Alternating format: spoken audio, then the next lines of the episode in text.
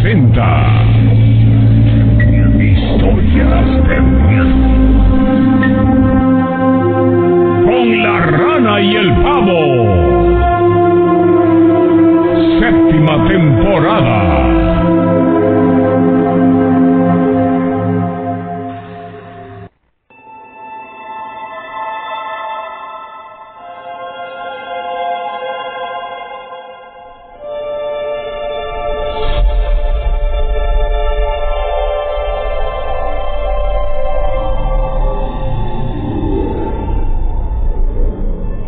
y señores, ¿cómo están? Buenas noches.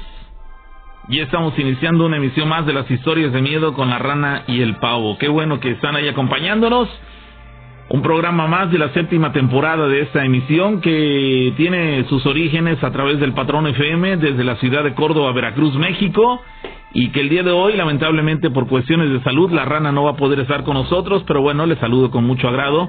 Eh, Paulo César Monsalves, la, la banda me dice el pavo, y bueno, aquí estaremos durante las próximas dos horas. Hoy estamos entrando más puntuales que nunca, por lo tanto, les invitamos para que desde ya se comuniquen con nosotros a través de nuestro teléfono en cabina, el 271-7175-945. Les recordamos que no tenemos WhatsApp en las historias de miedo para darle la prioridad a las llamadas telefónicas aquí a la cabina, por lo tanto, Ahí está la invitación para que se comuniquen con nosotros y nos cuenten, nos hagan partícipes de esas eh, experiencias de índole paranormal que han tenido en alguna eh, etapa de sus vidas y que pues los han dejado marcados ciertamente al grado de que pasan los años, pasa el tiempo y se siguen acordando de aquella experiencia o aquellas experiencias en el caso de que hayan sido varias en, en su vida. Así que bueno, aquí estamos, qué bueno que nos acompañan y ojalá y podamos tener un eh, programa enriquecido en todos los sentidos con eh, historias atractivas, historias que a todos nos pongan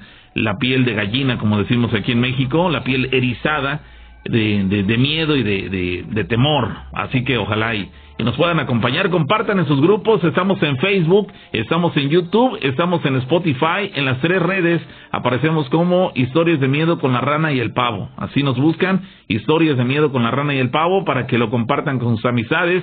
Si tienes alguien que le gusta ese tema de lo paranormal, bueno, puedes hacer la eh, compartición, digámoslo así, o compartir simplemente la, la, la transmisión por Facebook o YouTube o bien este pues hacérselo saber en sus grupos de WhatsApp y demás. Pero bueno, así las cosas, señores.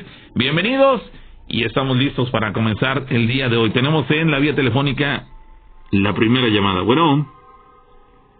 Bueno. ¿Sí? ¿Sí qué tal? Dime, habla Jesús. Hola Jesús, ¿de dónde llamas? Acá de Estados Unidos, de Nevada. Desde el estado de Nevada, en Estados Unidos. ¿Qué pasó Jesús? ¿Tienes algo que platicarnos? Sí. ¿Cuándo ocurrió y eh, esto y, y dónde? Mira, eso nos ocurrió a mi mamá y a mí. Fue en el estado de Michoacán. Somos de allá, de ese estado. Del estado de Michoacán al centro de México. Correcto. Eso pasó en eh, más o menos como unos 16 años, 14 años más o menos, para ser exactos. Este, estaba, eh, había un muchacho enfermo ahí por la casa. Había un muchacho enfermo por la casa, entonces, este, no sé, ahí se acostumbraba de que, por ejemplo, llevaban este, a un santo, el niño, el niño doctor, no sé si han escuchado de ese santo. Sí, hemos oído hablar Se del niño doctor. eh, se acostumbraba a llevarlo, entonces, este, como tipo peregrinación, el muchacho estaba muy enfermo de cáncer, este, se acostumbraba a hacer eso, ¿no? Eh, la- las personas no entraban a la casa, simplemente le dijeron a mi mamá que pasara con el, con el niño doctor y este, caminara dentro de la casa. Y otra vez tenía que, que sacarlo, eh, la estatua, pues, el muñeco, no sé cómo mencionarlo. Cuando íbamos a la mitad de la casa, este, mi mamá de repente se, se para, ¿no? y me dice Jesús este pensó que yo le estaba tocando y justamente en la mitad de la casa el muñe el perdón el- no sé cómo llamarlo el santo no sé este a mi mamá la, la agarró de- sintió una, una pesadez que no podía él justamente a la mitad de la casa en ese momento mi mamá pues se puso demasiado nerviosa y yo pues estaba chamaco yo ya tengo 30 años este yo recuerdo que mi mamá me dijo pues nos regresamos, ¿no? O sea, no, no seguimos al recorrido porque justamente a la mitad de la casa, este, se sintió, mi mamá dice que sintió como que cobró vida. ¿El, el recorrido lo estaban haciendo dentro de la casa? Sí, Lo que pasa es de que, así, no sé si sido acostumbrado así, recuerdo que pasaron y que, oh, pues este, que Diego está enfermo, ¿no? El muchacho que está descanse, al final de cuentas este murió. Pero lo que se acostumbraba era de que entráramos con el salto a la casa, como a pasearlo durante en la casa y luego los, los sacábamos de nuevo. El objetivo era la tipo peregrinación. El objetivo era hacer ese peregrinaje con el, con el santo dentro de la casa donde había un enfermo, de tal manera que ese enfermo se recuperara. Correcto. Ese era el objetivo. Estaba haciendo tu mamá junto contigo el recorrido dentro de esa casa, digamos, orando, deseando eh, que esa persona se recuperara de salud, y en un momento dado ella, ella sintió una pesadez, dices. Correcto. ¿De qué, ¿De qué manera? ¿Pesadez que se empezó a sentir algo, algo que pesaba en su cuerpo? Pequeña, algo, algo pesado como si el muñeco cobrara vida, como si el santo cobrara, este, cobrara como vida. ¿Ella lo llevaba en brazos o dónde lo portaba? sí, en brazos. Es que eh, no sé cuánto midiera, si, uh, si quizás un metro, menos del metro. Total de que lo pasamos en nuestra casa. ¿Era una figura de yeso? Sí, ¿Era una figura, de, yeso? La que llevaba ahí en brazos. El niño doctor, llamado el niño doctor, pero era grandecito. Pareció el niño doctor, no sé ese, ese, esa similitud, pero pues grandecito. Entonces a la mitad de la casa fue que pasó eso. Este, para no hacerla en ese momento, pues mamá se regresó y pues sí espantada, porque mi mamá pues, ya una persona mayor pues mm, sí, sí creen en eso, pero no tanto para para adentrarse, ¿no? Para sugestionarse con eso pasaron este pasó el tiempo para no ser larga pasó el tiempo y justamente eh, recuerdo eso fue en otra, en otra parte de Michoacán en Tierra Caliente. Justamente una tía este oh que vamos con tal persona no creo que era una una una bruja no sé cómo llamarle adivina no sé que que venía del estado de Veracruz. No era Catemaco era otro lugar que mencionaron ya hablando con Manuel lo que me dice. Entonces la persona esa les dijo que justamente en la, que en la mitad de la casa había algo. Mm. Ya después la conclusión que sacaron mis papás o, mi mamá cuando le pasó ese suceso conmigo fue dijo, ¿te acuerdas cuando cuando el, que, que llevamos este, perdón, que pasó, estaban este, pidiendo por Diego, el muchacho que murió de cáncer? Le digo, sí, ¿te acuerdas cuando no, no pude ya subir con el muñeco? Dice, porque a mitad de la casa en el patio dice ya eh, una pesadez y como que no quiso no quiso que mi mamá siguiera por decirlo así fue algo pues muy este como raro no no sé si a más gente le haya pasado porque a veces puede ser quizás malo pero justamente fue lo que le dijo la la señora esa mi, a mi mamá. Es decir desde, tiempo después concluyeron que lo que la experiencia que habían tenido tiempo atrás tenía relación con lo que ahora esta persona les estaba diciendo que había en esa zona de la casa que había algo, como si hubiera una energía especial en esa zona de la casa, de tal manera que ustedes lo relacionaron con lo que había acontecido eh, tiempo atrás. Correcto, y la persona pues ahora sí que nos conocían y la conocíamos, simplemente fue una, mi tía sí cree mucho en eso y simplemente fue una conocida de mi tía y que oye pues yo, yo te lo yo te lo voy a pagar, le dije a mi papá y mi mamá, no te preocupes por eso, ¿verdad? Mi tía todavía así de así pero nunca nunca supimos más a fondo qué, qué era lo que sí. Pero sí fue una algo pues algún suceso que sí no de, alguna manera sí nos marcó. Ella este, ella ella consideró que la pesadez que empezó a sentir este tenía relación con algo malo ella ella lo asimiló de esa forma porque justamente como que ya no ya no quiso que avanzara. Mamá ya no quiso ya no quiso como que la el, el perdón el, niño doctor el, muñeco como que se empezó más en mi mamá como para ya no que para que ya no avanzara. Impedir que ella ingresara aún más allá. Sí y tiempo después quizás al año sé que solo dos años pasó más tiempo que a mi mamá este que, que justamente la señora esa nos dice eso. Sí pues ahí queda, amigo. Sí, probablemente sí haya tenido relación esto. La realidad es que pues nunca supieron exactamente qué es lo que había ahí en ese lugar, pero todo apunta a que había una mala energía en, el, en, el, en esa casa, concretamente en esa área de la casa, que impidió que aquella vez tu mamá continuara con el recorrido y probablemente eso también haya afectado en la, en la salud y posterior fallecimiento de esa persona. Pero bueno, ahí queda la experiencia. Gracias por compartir, amigo. Gracias. Que tengas feliz noche. Saludos hasta el lejano estado de Nevada, ya en la Unión Americana, ya nos están acompañando en este momento. Muchas gracias a toda la gente que nos está siguiendo en, en la Unión Americana, allá en Estados Unidos, y que, bueno, en ese caso se toman el tiempo para escribirnos y hacernos llegar sus, sus anécdotas. Gracias. Esto, mm, pese a que lo ocurrió en México, lo platica ya estando en los Estados Unidos. Bueno, pues ahí está la anécdota, señoras y señores. Así comenzamos las historias de miedo el día de hoy. El teléfono 271-7175-945 para que se reporten y comparten con nosotros este, esas experiencias que eh, llega el momento en el que, bueno, llegan a dejarlos marcados. Este, nos pregunta por acá si, transmiti que si transmitimos dos veces por semana, sí. Miércoles como hoy, principio de jueves y viernes los primeros instantes del sábado, viernes por la noche primeros instantes del sábado, hora del centro de México, ¿sale? Así que hay para que para los que gusten acompañarnos, este, ojalá y puedan eh, pues compartir esa esta transmisión y bueno seguirnos. dicen por acá más de los mensajes, bueno vamos a la llamada telefónica ahorita leemos los mensajes llamada, bueno.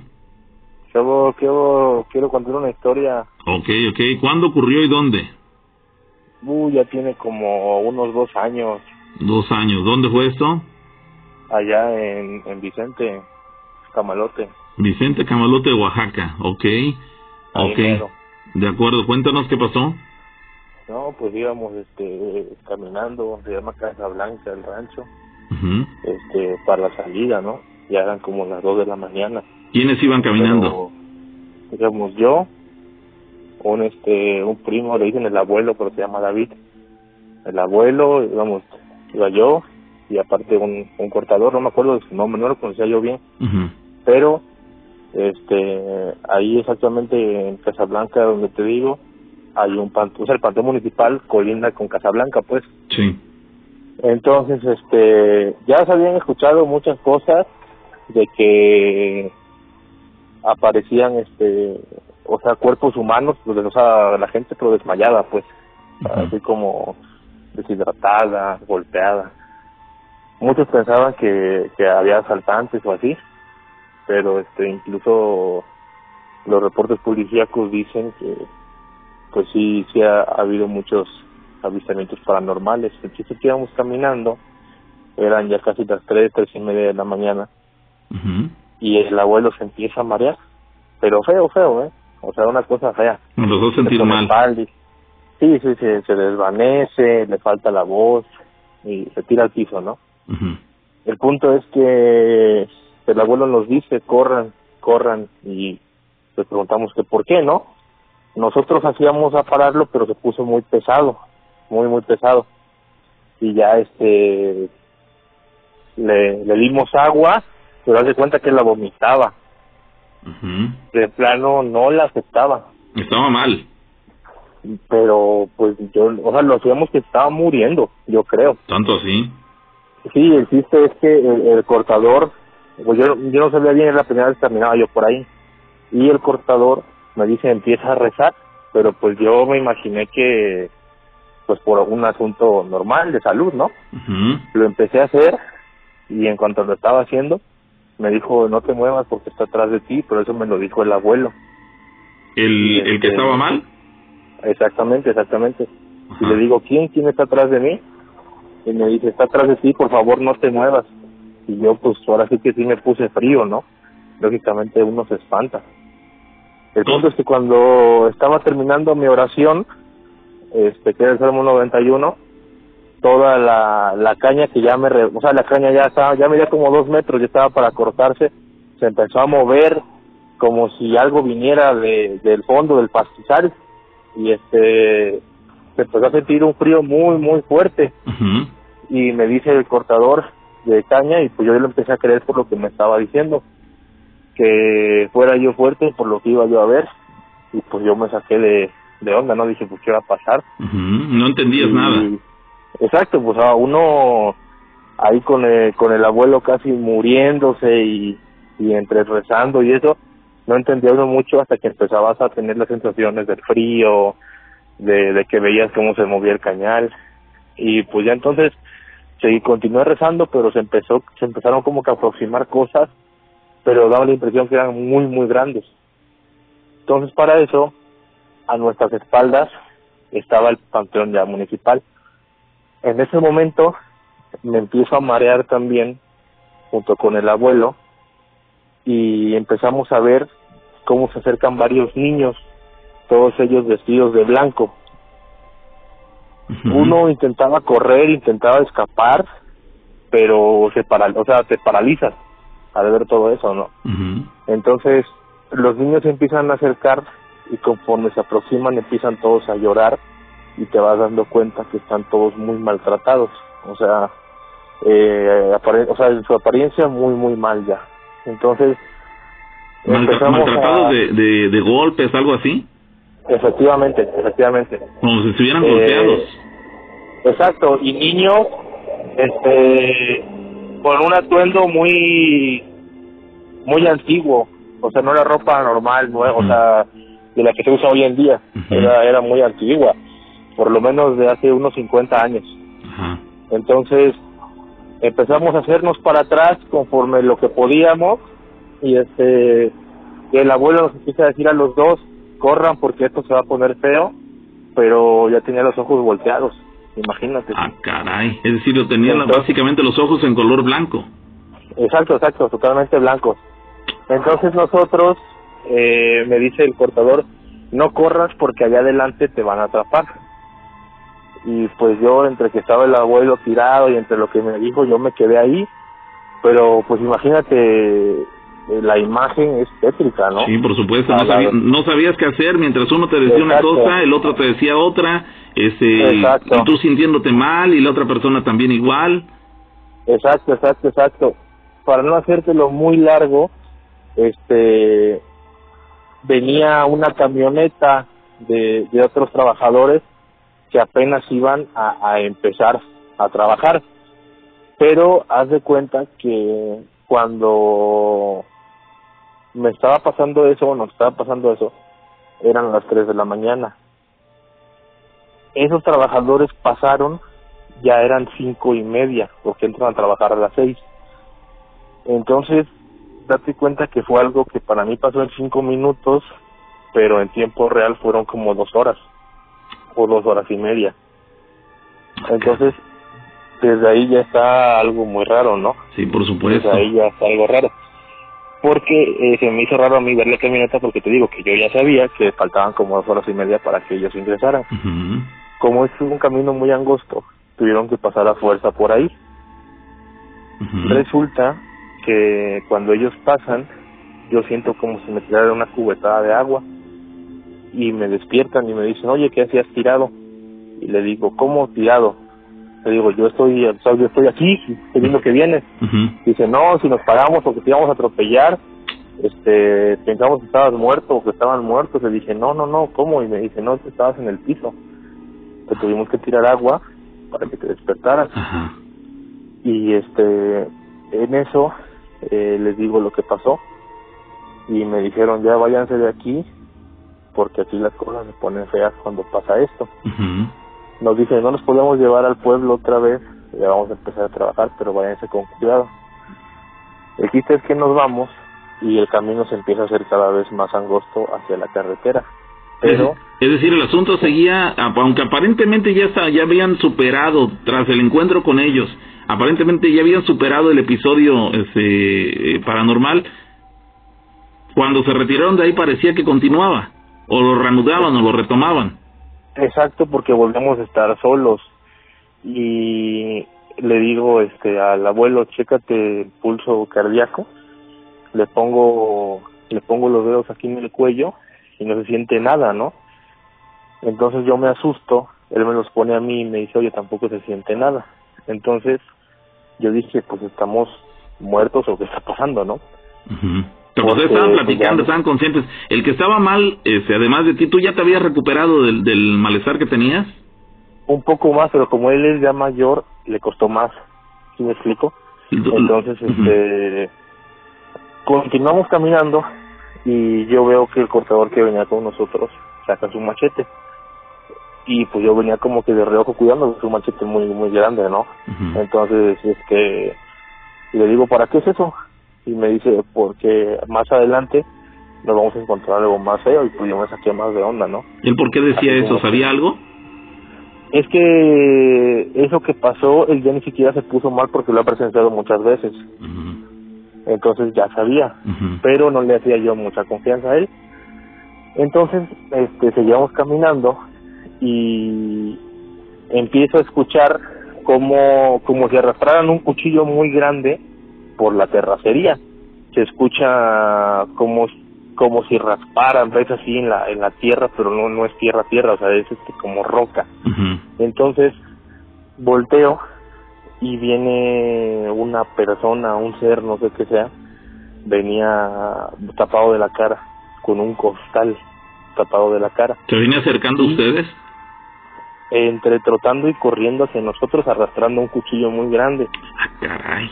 Pero imagínate, como es todo, toda madrugada y todo en silencio, se escucha. Yo te estoy diciendo que volteo y lo veo como a unos 300 metros de distancia.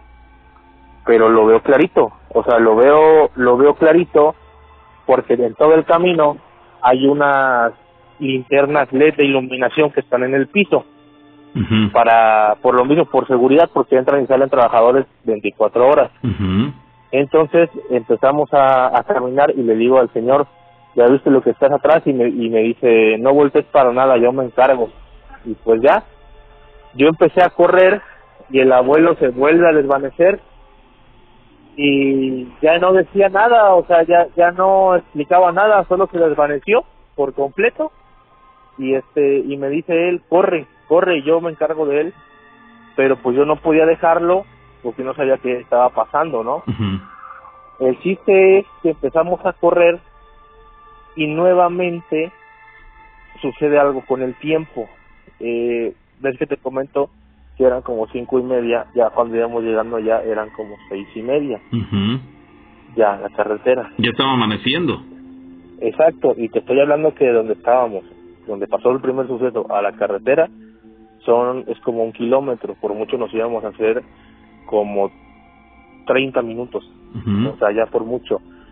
Si a eso aunado a que corrimos un buen tramo porque nos venía persiguiendo esa esa cosa, este, pues es para que hubiéramos llegado como al 10, para las 6 ¿Qui- de la carretera. ¿Quiénes fueron los que corrieron? ¿Los tres? Sí, sí, sí, pero a lo último es que se desvanece el abuelo otra Ajá, vez. a eso me refería yo. eh, ¿Qué te lleg- terminaron dejándolo rezagado o lo cargaron? No, no, no. Es que escucha, escucha, o sea, ahí va, ahí va lo raro, vuelve a pasar algo con el tiempo. Cuando yo volteo, el abuelo está desvanecido y cuando vuelvo a voltear, ya estamos en la orilla de la carretera. Cuando aún faltaban, por lo menos, por lo menos unos 200 metros. Entonces, eh, vuelve a pasar algo que tiene que ver con tiempo, que es lo, lo más impactante. Pasamos y para eso vemos que se meten muchas personas armadas al lugar, pero ojo, eh, antiguas igualmente. Si no mal recuerdo, te, te platiqué que la- los niños que nos aparecían eran como de unos 50 años atrás por la vestimenta. Lo mismo con el armamento y con la, la vestimenta de las personas que entraron. Eran adultos ya. E- efectivamente, efectivamente. Pero Ya se- era, era como era como personal militar, pero muy antiguo. Ajá, ¿revolucionario Y- no? Eh, no, no tan así, no, no tan así, pero sí muy antiguo. Desde el armamento se veía que era de muchos años atrás. Ok, ¿con cuántos personajes eran? Eh, pues yo creo que como unos 20, sí eran varios. ¿De dónde salieron y a dónde entraron o qué hicieron? Cuando vamos saliendo de la carretera, cuando faltando como 5 o 6 metros, hay como que una Y para terminar ya de salir, incorporarse a la carretera. En la curvita esa van entrando ellos, corriendo todos, y nosotros vamos saliendo por el mismo camino. Y nos dicen que si no nos habían hecho daño. Y les decimos, solamente alguien nos viene siguiendo. ¿Esos personajes les dijeron? ¿Se dirigieron a ustedes con la voz? Sí, pero corriendo, ¿sí me explico? O sea, como que fue muy de rápido la pregunta. No, no se detuvieron ni nada. Y- ¿Qué- y les dijeron? eran- Que si nos habían hecho daño y les dijimos que ahí venía alguien persiguiéndonos.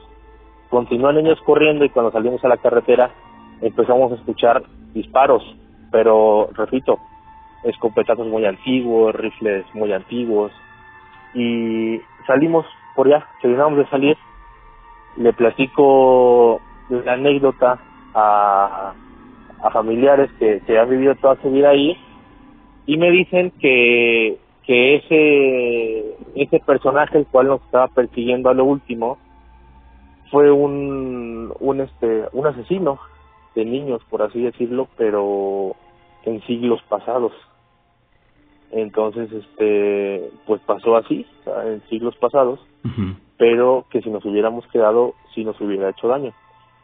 Caray. eh, es muy paranormal pero muy muy aparte de lo que vimos eh, pues estás sabiendo que estamos en un panteón, 3 de la mañana, en un lugar lejano, pues lógico algo va a pasar, ¿no? Pero llama muchísimo más la atención, o al menos a mí en lo personal, el hecho de cómo, transcurre, cómo transcurre el tiempo mientras te pasan esas cosas. Sí, es Porque muy... tú vives cinco minutos, pero pasan dos horas.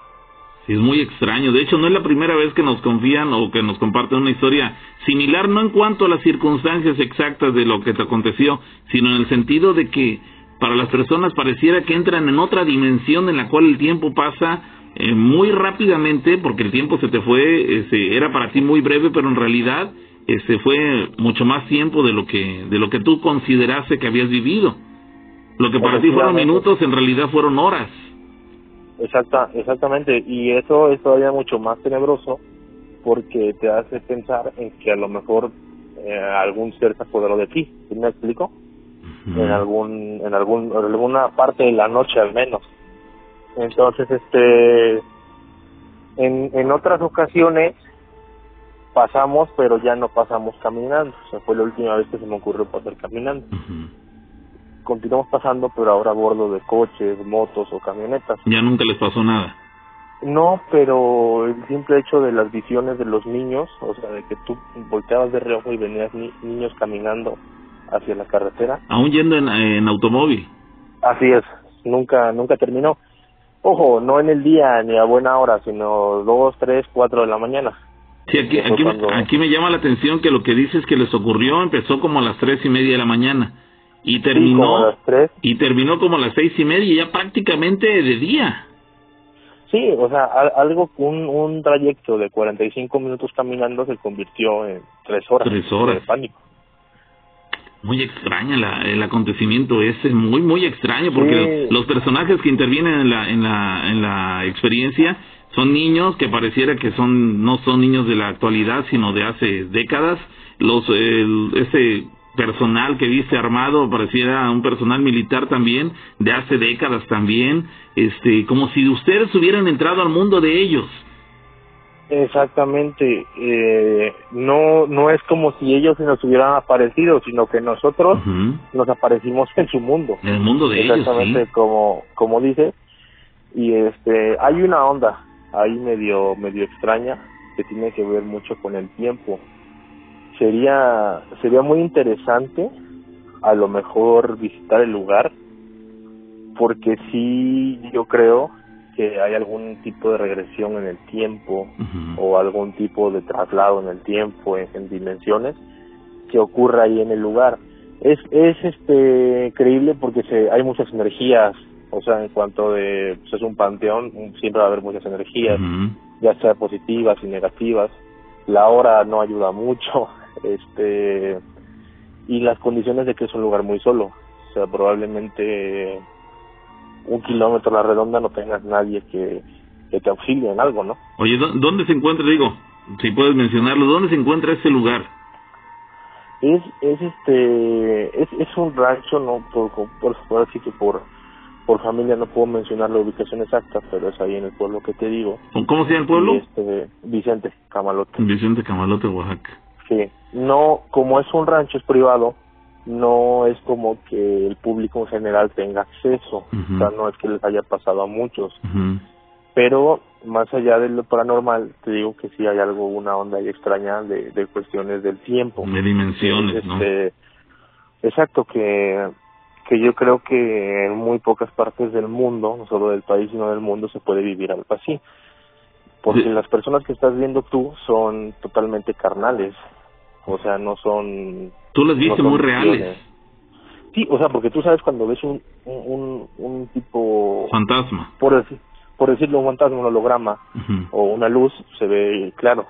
Pero esto, ver una persona normal, pues es una persona normal, ¿no?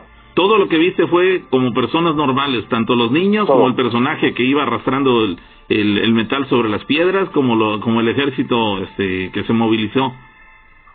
Exacto, y todo eso hace que pues todo lo sufras mucho más, ¿no? Sí, porque de todo parece, dices, caramba, esto ni siquiera puedo adjudicárselo a algo paranormal, un, un, a un fantasma o algo que a lo mejor me estoy imaginando, sino que se ve tan real que pareciera que yo entré a la dimensión de ellos y lo estoy viviendo como si en realidad este, eh, yo hubiera estado en el momento en el que ocurrió esto hace, hace décadas. Sí, sí, sí. así Muy es. Pues bueno, amigo, muy interesante la anécdota. Qué eh, desafortunado que hayas vivido todo esto. El, el otro muchacho, el que estuvo mal eh, de salud, se recuperó, quiero pensarlo. Eh, sí, Uh, se le cortó la comunicación. Bueno, ya. Pero bueno, en, en general la anécdota nos la alcanzó a contar por completo y me parece que es sumamente interesante.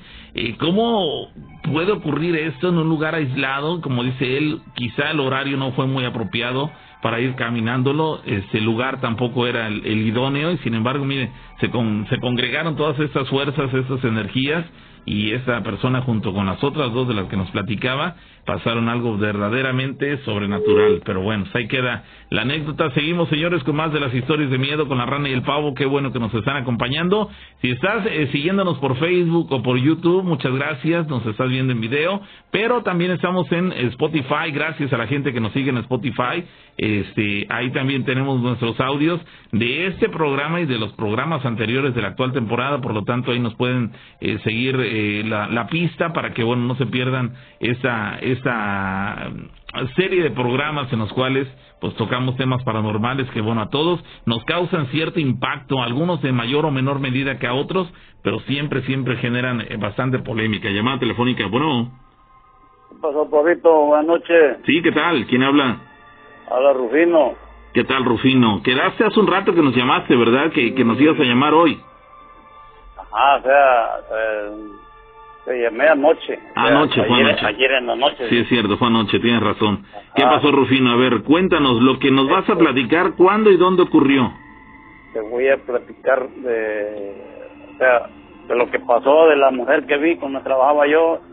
Ah, otra cosa que nos pasó, eh, yo tenía más o menos como unos 17 años, ¿Dónde fue esto? eh, ya por cerca de Tuxtepec, Oaxaca. Al suroeste de México, al sureste de México, sí. Ajá, este, yo iba mucho a tirar con el de mi papá. Entonces, eh, íbamos, el difunto de mi papá le gustaba mucho este, cazar los animales Iban de cacería. de cacería, sí. Entonces andábamos, andaba buscando dónde pasaban los, donde había caminitos donde pasaban los mapaches o, o sea, todos los tepescuintes, todas las clases de animales, ¿no?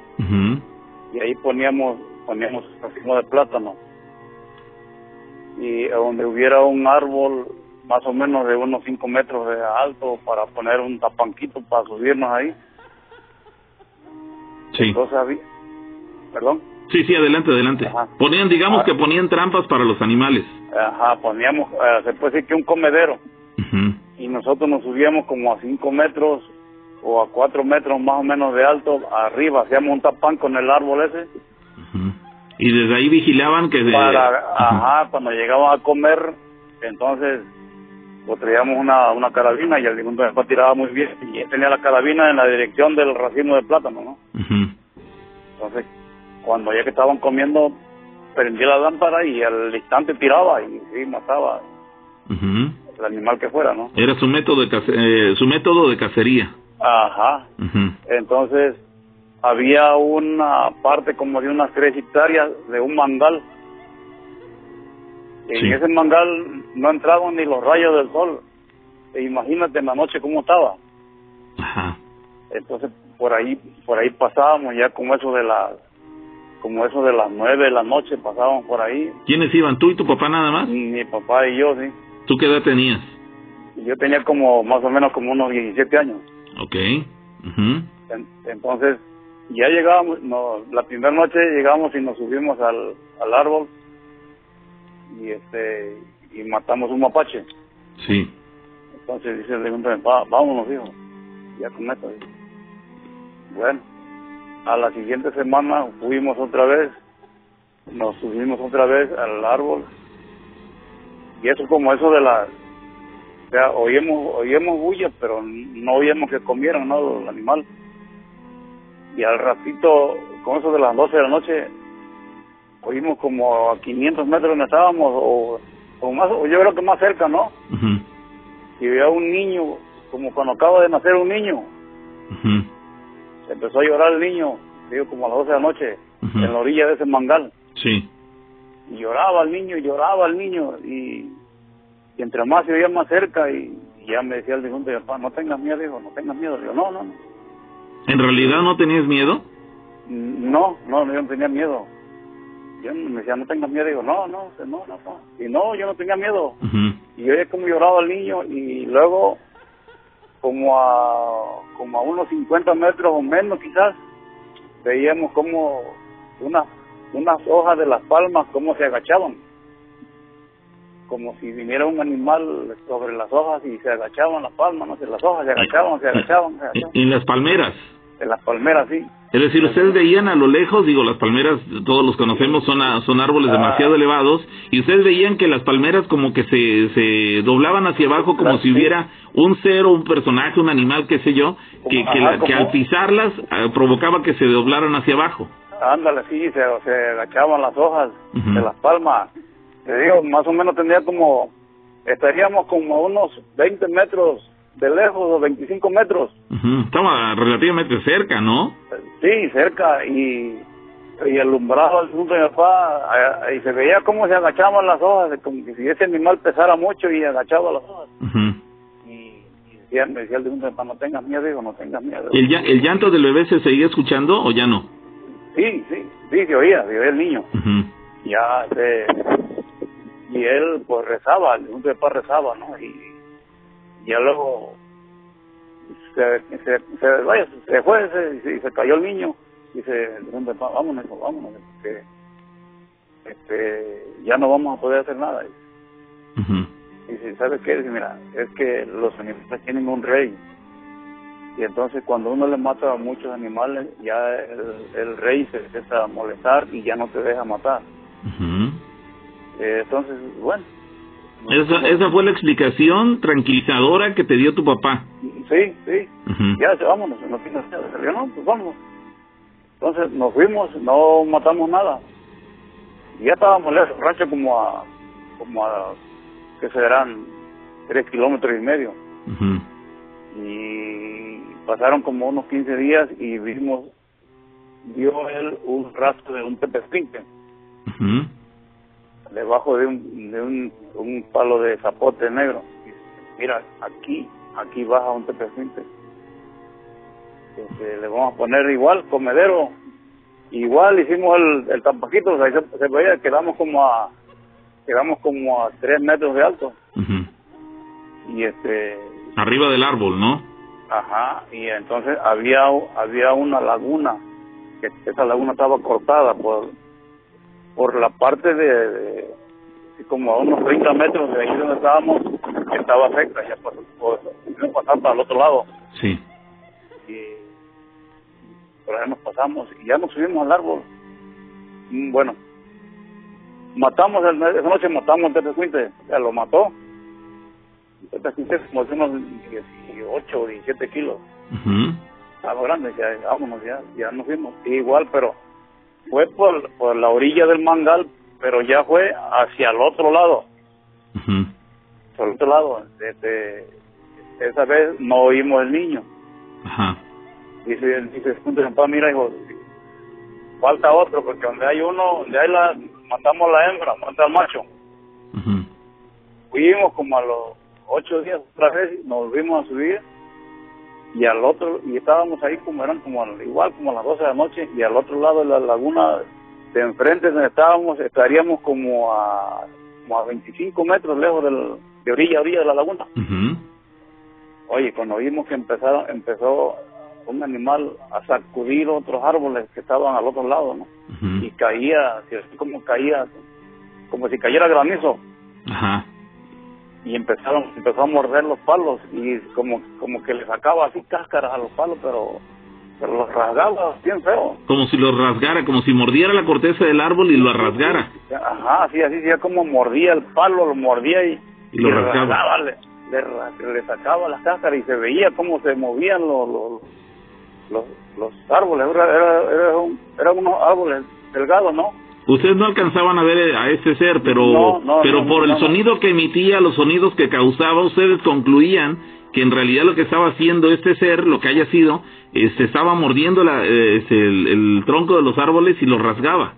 Sí, sí, sí, porque porque se ya como los mordía y los como que los mordía, los mordía y los rascaba, los rasgaba así, como que le sacaba así una cáscara pero grande, no sé, y se oía como el palo ese del del del de, de cómo lo sacudía y caía sereno, ¿no?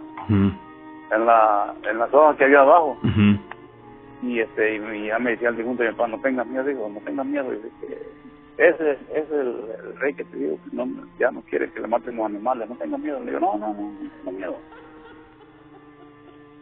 Caramba, Ya. nunca tuvieron... estaba rezando, eh, eh, ah, estaba rezando y ya dejó el animal ese de morder, ya nos dice, vámonos. Ya nos bajamos, jamás fuimos, y pasamos por ahí, le dimos la vuelta a la laguna y, y pasamos por ahí.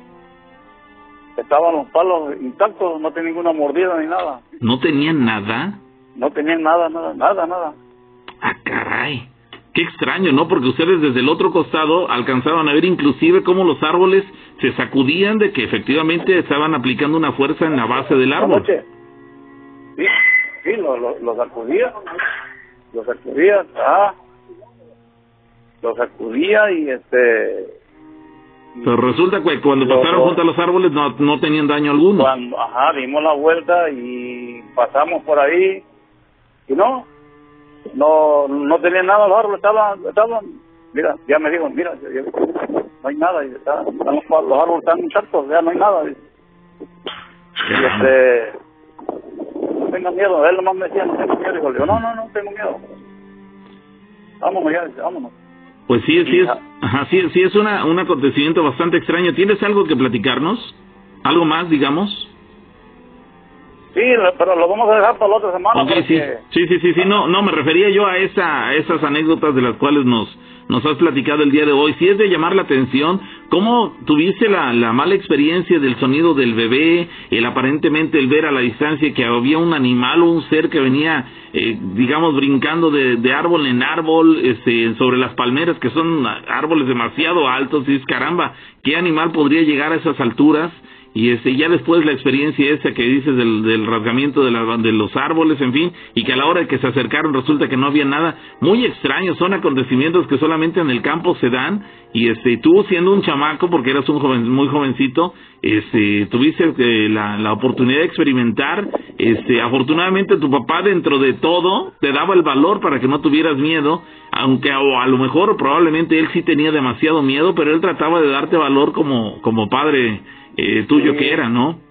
Sí, sí, sí, porque, pues, digo, él, él, este, y yo, yo me acuerdo bien, bien, yo, yo nunca tenía miedo, o sea, nunca que yo se sintiera, este, que sintiera miedo, ¿no? No, no, yo no, y él me decía, no tengas miedo, digo, no, no tengo miedo, digo, pero, Pero, sí, simple, pero te parecía extraño todo eso, ¿no? ah, ajá, sí, yo, o sea, pues qué raro, ya, pero él me explicaba, hijo, dice, mira, es que es, Ujú.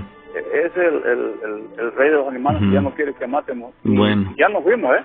Pues Jamás queda, fui. Ahí queda la jamás fuimos anécdota. Qué bueno, qué bueno que no pasó a mayores, qué bueno que no pasó a mayores, Sí, la anécdota sí, ahí sí. queda y bueno, pues muy interesante, gracias por compartirla. Ándale, ahora manito, Diosito que te bendiga, a tu familia. Muchas gracias, que estés muy bien, gracias por eh, contarnos o compartirnos esta esta historia que, que nos hace llegar, nos deja contrariados, a mí por lo menos sí me deja así como que consternado el saber que un muchacho tan joven como él tuvo la mala experiencia de pasar por este tipo de, de acontecimientos en los cuales no le encuentra respuesta a la situación.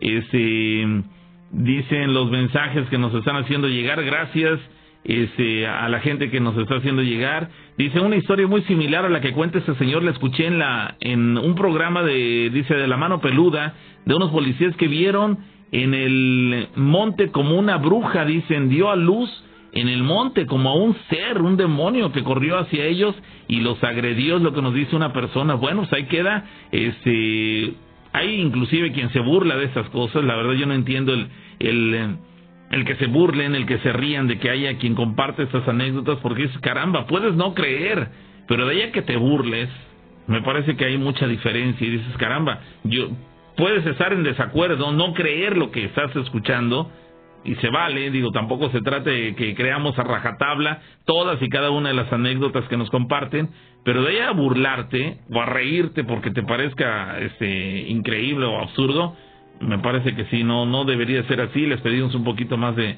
de respeto y este y, pues mucha mucha cordura cada una de las historias que nos comparten. Eh, dice, excelente historia la que nos acaban de, platicar. Por acá donde vivo, nos dice alguien, eh, Pablo Luna, eh, acá también se cuentan esos acontecimientos y muchos de ellos, la realidad es que sí dan miedo, es lo que nos comparte aquí en su, en su comentario. Este, hablan de que pudo haber sido un cerdo salvaje, un jabalí, sí pudo haber sido, pero lo extraño es que los jabalíes no, no, no comen la, la corteza de los árboles, hasta donde yo tengo entendido. Además de que no había huellas de que, de que esos árboles hubieran sido este, atacados por un animal así, entonces sí es un tanto extraño el que ellos hayan visto cómo se sangoloteaban, cómo se movían los, eh, los árboles y sin embargo a la hora que se acercaban a ellos, al área de árboles donde se habían visto estos movimientos, resulta que no había ningún árbol dañado, entonces sí es de llamar la atención. Este, ¿quién más dice por acá? Este, Dice, alguien está diciendo que si ya notaron que en el cielo aquí de la región, eh, que, parecen relámpagos, pero son consecutivos como si fuera una tormenta eléctrica. Dice, nunca había visto algo así, se preguntan por acá. Este, y bueno, pues así la, así la situación, las, los comentarios que nos están haciendo llegar este a través del chat de el Facebook y de YouTube. Este, dice alguien más escuchó un ruido extraño como de estática en su radio, se escuchó hace unos instantes y se interrumpió por unos segundos la transmisión o solo fue el mío de pregunta alguien por acá, no lo sé, aquí no no no detectamos ninguna situación anormal. Dice alguien más en los bosques hay guardianes, pero según eh, son pocas las anécdotas, dicen por acá, cierto. Ahora bien, ahora que dicen, eh, porque aquí inclusive hablan de que de que era Tarzán y lo toman a broma, lo toman a broma, insisto, no no entiendo por qué lo lo lo, lo toman de ese lado y, y como si fuera increíble, una fantasía o algo que el señor se haya inventado cuando bueno, no tendría ninguna necesidad de hacerlo. Algo que alguien me platicaba en tiempos recientes, esto al tiempo de que le recuerdo el teléfono aquí a cabina, para que se comuniquen 271 71 75 94 5 y que seguramente puede levantar muchas, eh, puede levantar polémica, puede haber quien diga estás loco, puede haber quien diga ese, eso es falso, es increíble, no es verdad se los voy a compartir. Y no, no tengo los detalles, pero simplemente el, el toque así especial de, de, en qué consiste. Hay quien afirma, y ojalá y hubiera alguien del auditorio que nos pudiera corroborar esto que les voy a decir, hay quien afirma que Santa Claus sí existe. Hay quien afirma que a Santa Claus alguna ocasión lo han visto en el cielo, que es verdad el tema del trineo, que es verdad esa situación, y la persona que a mí me lo dijo, yo dije, ¿en serio? En verdad que sí es verdad. Y esa persona me confirma que hay otra, otro par de personas que a esa persona le dijeron que ellos también han experimentado el avistamiento, increíble, por increíble que parezca, de Santa Claus. Y dicen que sí es verdad, que lo han visto y sería para mí muy eh, interesante escuchar si alguien del auditorio tiene algo eh, que platicarnos al respecto que nos lo compartiera, porque son de esos eh, eh, temas que parecieran hasta motivo de broma, porque decir, oye, estás loco, y sí es, eh, es en cierto modo comprensible que alguien pueda tachar de loco a otro que habla de haber visto a Santa Claus en la vida real. Pero cuando te das cuenta que esa persona, que si hay personas que han tenido ese avistamiento, te quedas contrariado y de repente puedes decir, ah, caray, jamás me hubiera imaginado que alguien me hubiera confiado una anécdota en la cual el protagonista hubiera sido increíble. Santa Claus. Llamada telefónica, bueno. Buenas noches, Pavo. Sí, ¿qué tal? Aquí habla Luis. ¿Qué tal, Luis? ¿De dónde? este, pues no te voy a, ahora sí, respecto a mi, o sea, a donde vivo y todo, este, pues nosotros trabajamos de noche, ¿no? Ok. Este, y pues yo y mi chavo una vez nos fuimos caminando aquí por este, la entrada de Peñuela. La entrada de Peñuela. Sí. Y este, pues en, por donde estaba un limonar, pero casi pegado a, a este, un rancho que está de, ¿cómo se llama este doctor? No sé. Buganza más o menos. ¿Perdón? Buganza. Ujú. Es un, un rancho. Sí. Ah, pues eran como las 5 de la mañana, íbamos pasando. ¿Tú, y, este, tú, y- tú y quiénes más? ¿Cuántos más? yo, yo y mi chavo, ¿Eran ustedes dos nada más? nada más, yo. ¿Cuándo fue esto? Tiene como un mes. Apenas un mes. Sí. ¿Dónde dices que ocurrió? Aquí por donde Buganza, o sea, la entrada de Matlán. Pues cerca de Matlán, ok. Sí. Y este, íbamos, ¿Qué hora era? pues eran las 5 de la mañana. ¿Iban a trabajar? No, ya íbamos para, ahora sí, para la casa. De regreso a casa. Ujú. y, y este, como somos panaderos, pues eh, salimos temprano, ya de madrugada, y pues vamos a, a irnos. ¿Iban caminando? ¿Era- ¿Es un campo, este, Todo lo que es el, el libramiento que apenas compusieron. es un camino vecinal? Sí, Ok. sal- que sale a Peñuela. Rural. ujú. Pues este, ahí más o menos por donde está este rancho, este, vimos unas luz así como tipo, ¿has visto una lamparita de esas de que alumbran? Pero no, ni la altura es poco, ¿no? Pues tendría como más o menos como metro a metro y medio de altura.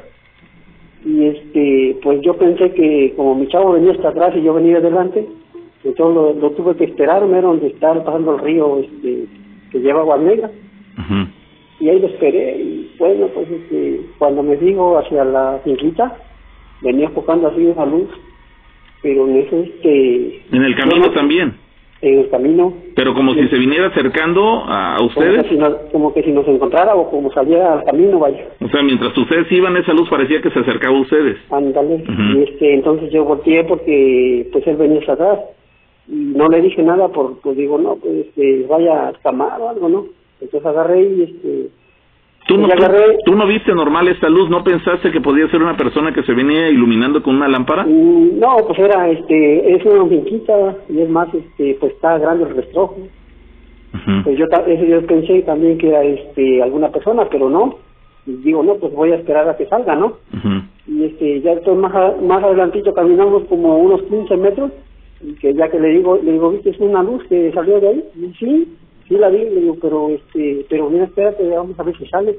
Y no, y se apagó primero y después volvió a salir otra vez así, alumbrando a la altura de metro y medio más o menos. Y este, pues ya, digo, no, pues ahora a ver qué onda. Pero ya más este, así, siempre, pues, la otra vez encontré también un perro negro. ¿Les tocó ver también un perro negro? Sí, un perro, pero así tipo que perro bulto y así chido los perrotes, ¿no? Pues hasta, la neta, pues como yo iba yo solo, pues hasta me escamó, ¿no? Pero a casi a media carretera estaba el, el perro. Ah, caray, no, debe ser terrible ir solo en un camino así que de la nada te, te, te encuentras con un perro de, de esas este, dimensiones. ¿Era un perro grande, de, con- de, de tamaño normal o más grande? Pues el- lo que es el perro normal, ¿no? Así. Un perro normal. Ajá. Y Pero, este, pero era de color negro. ¿Viste algo anormal en ese animal? Sí, este, estaba, en la- o sea, estaba a la mitad de, de calle y pues yo pues agarré que me abro, ¿no? Pues digo, no, pues este, se me vaya a brincar el perro, ¿no? Te alejaste de él, Ajá, entonces yo me eché hacia el, ahora sí al lindero, al de lindero. Entonces este, agarré y pues ya, cuando vi, no, pues se pasó, y pero no se fue ni a los, las orillas, sino que se fue medio, medio, medio. Ya se metió para un cañal, se desvió, y después este, ya cuando entre poco encontré otro, o sea, otro, otro ñor, y pues cuando digo, no, ¿no un perro por ahí? Dice, no, no vi nada. Pues se metió al cañal, entonces ya al cañal ya estaban, este, todavía no los cortaban, y este, pues sí, ahí, ahí pasa, este... Ahí se perdió, digamos, el perro. Ahí se perdió el perro. Oye, es, es muy extraño decir, digamos que el perro ni caso te hizo. no, no, no, se pasó, se pasó, siempre, y cuando iba yo de frente, este, agarró y nomás me quedó viendo así de frente, como que sin, o sea, sin moverse, sin nada, así se quedó. ¿Se quedó detenido o, o- o No, andando? No, se quedó detenido y ya después cuando yo este, agarré y me eché hacia el ¿Lo, lo evadiste? Ajá. y él, él se vino todo lo que es este, la mitad de, de calle así medio como estaba, así se vino, se vino, se vino. Es decir, el, el perro se, se situó justo en la mitad de la carretera cuando tú te abriste, digamos, para evadirlo, para alejarte de él y no te fuera a atacar por algo así, lo, lo evadiste, ya que lo había superado, el perro continuó su camino a mitad de la calle. A mitad de calle se fue, se fue y se metió en una brecha y ahí se quedó. Ya no, ya no lo vi, pero sí ocurren cosas extrañas por esa rumbada. Sí, es muy extraño.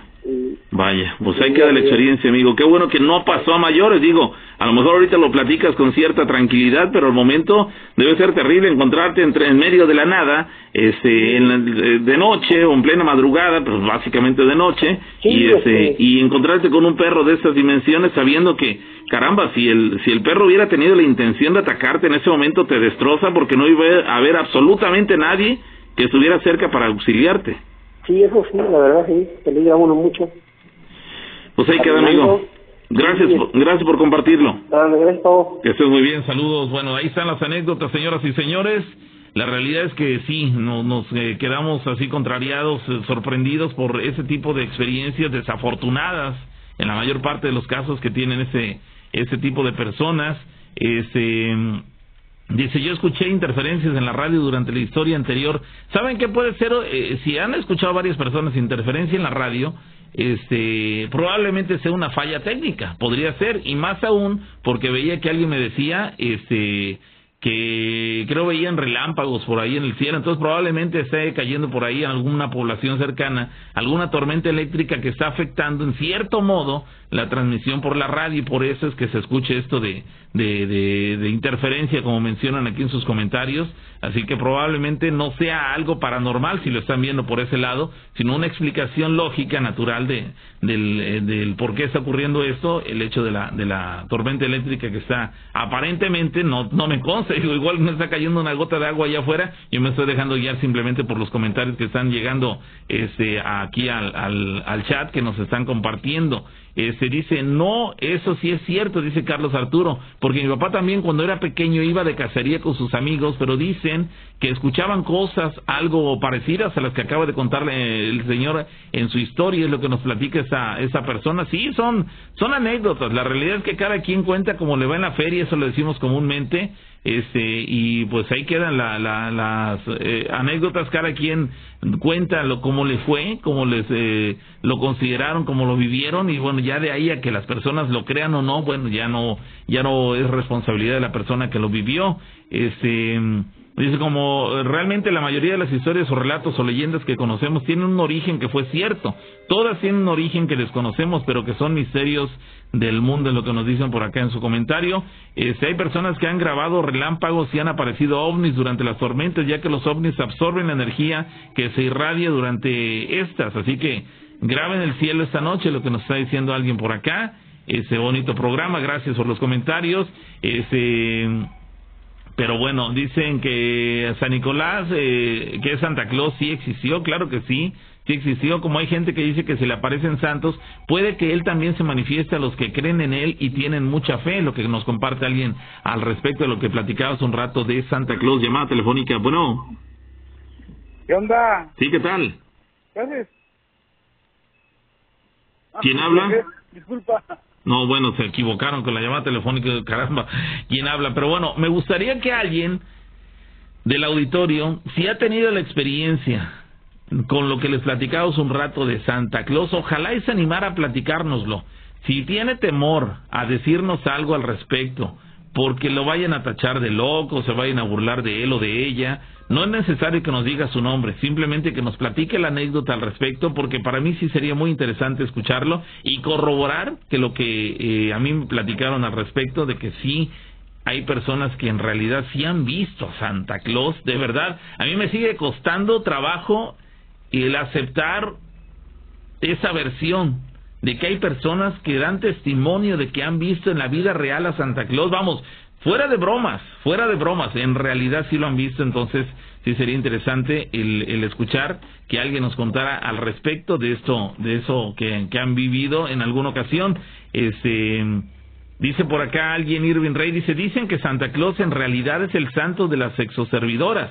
Eso lo leí yo en una nota, es lo que nos dice Irving Rey, no sabía yo nada al respecto, pero bueno, ahí está el comentario.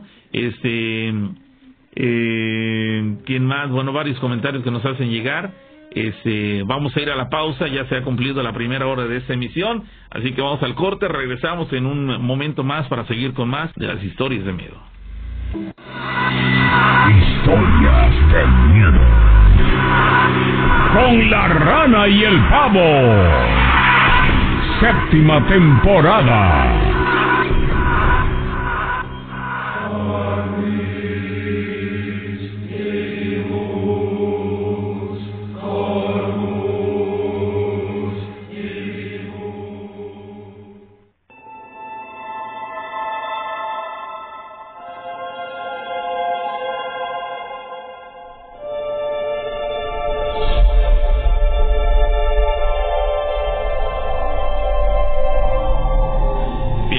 Continuar con más de las historias de miedo. Si nos acabas de sintonizar, te damos la bienvenida. Qué bueno que nos estás acompañando. Estamos ya en otra emisión más de las historias de miedo con la rana y el pavo a través del Patrón FM en la ciudad de Córdoba, Veracruz, México. Estamos transmitiendo a través de Facebook, de YouTube, en Spotify también. En todas aparecemos como historias de miedo con la rana y el pavo para que nos puedas ver. En el caso de Facebook y de YouTube, que estamos en transmisión en video. Y en Spotify, bueno, no hay manera, pero de todas maneras, la invitación para que nos puedan seguir en, en Facebook o YouTube en el momento en que ustedes lo deseen. Eh, el programa es emitido desde la ciudad de Córdoba, en el estado de Veracruz, aquí en México. eh, los miércoles a las 12 de la noche, hora del centro de México, y los viernes por igual a las 12 de la noche, ya para amanecer sábado. Así que ojalá y puedan acompañarnos.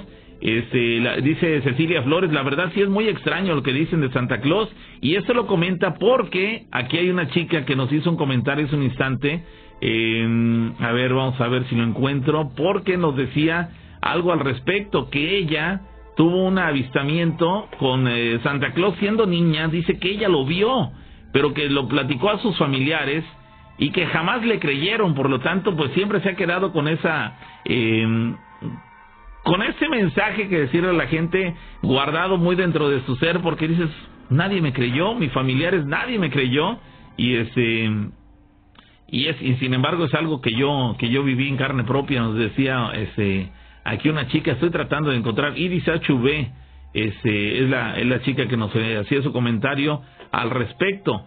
Este estoy tratando de encontrar el comentario me complica un poco dice Juan Castro este oye Pavo existe un video en el cual eh, se ve muy claramente, lo grabaron, dice esta persona, que lo grabaron desde, desde un avión en el cual se ve claramente la silueta de Santa Claus, inclusive con su trineo y sus eh, renos. Eh, en este caso es lo que nos dice Juan Castro, que hay un video, nunca lo he visto, sería interesante este pues conseguirlo, ¿no? Seguramente estará en YouTube, así que este pues vamos a darnos a la tarea de buscar ese video a ver si existe este, y apreciarlo, ¿no? Para ver cada quien saque sus conclusiones.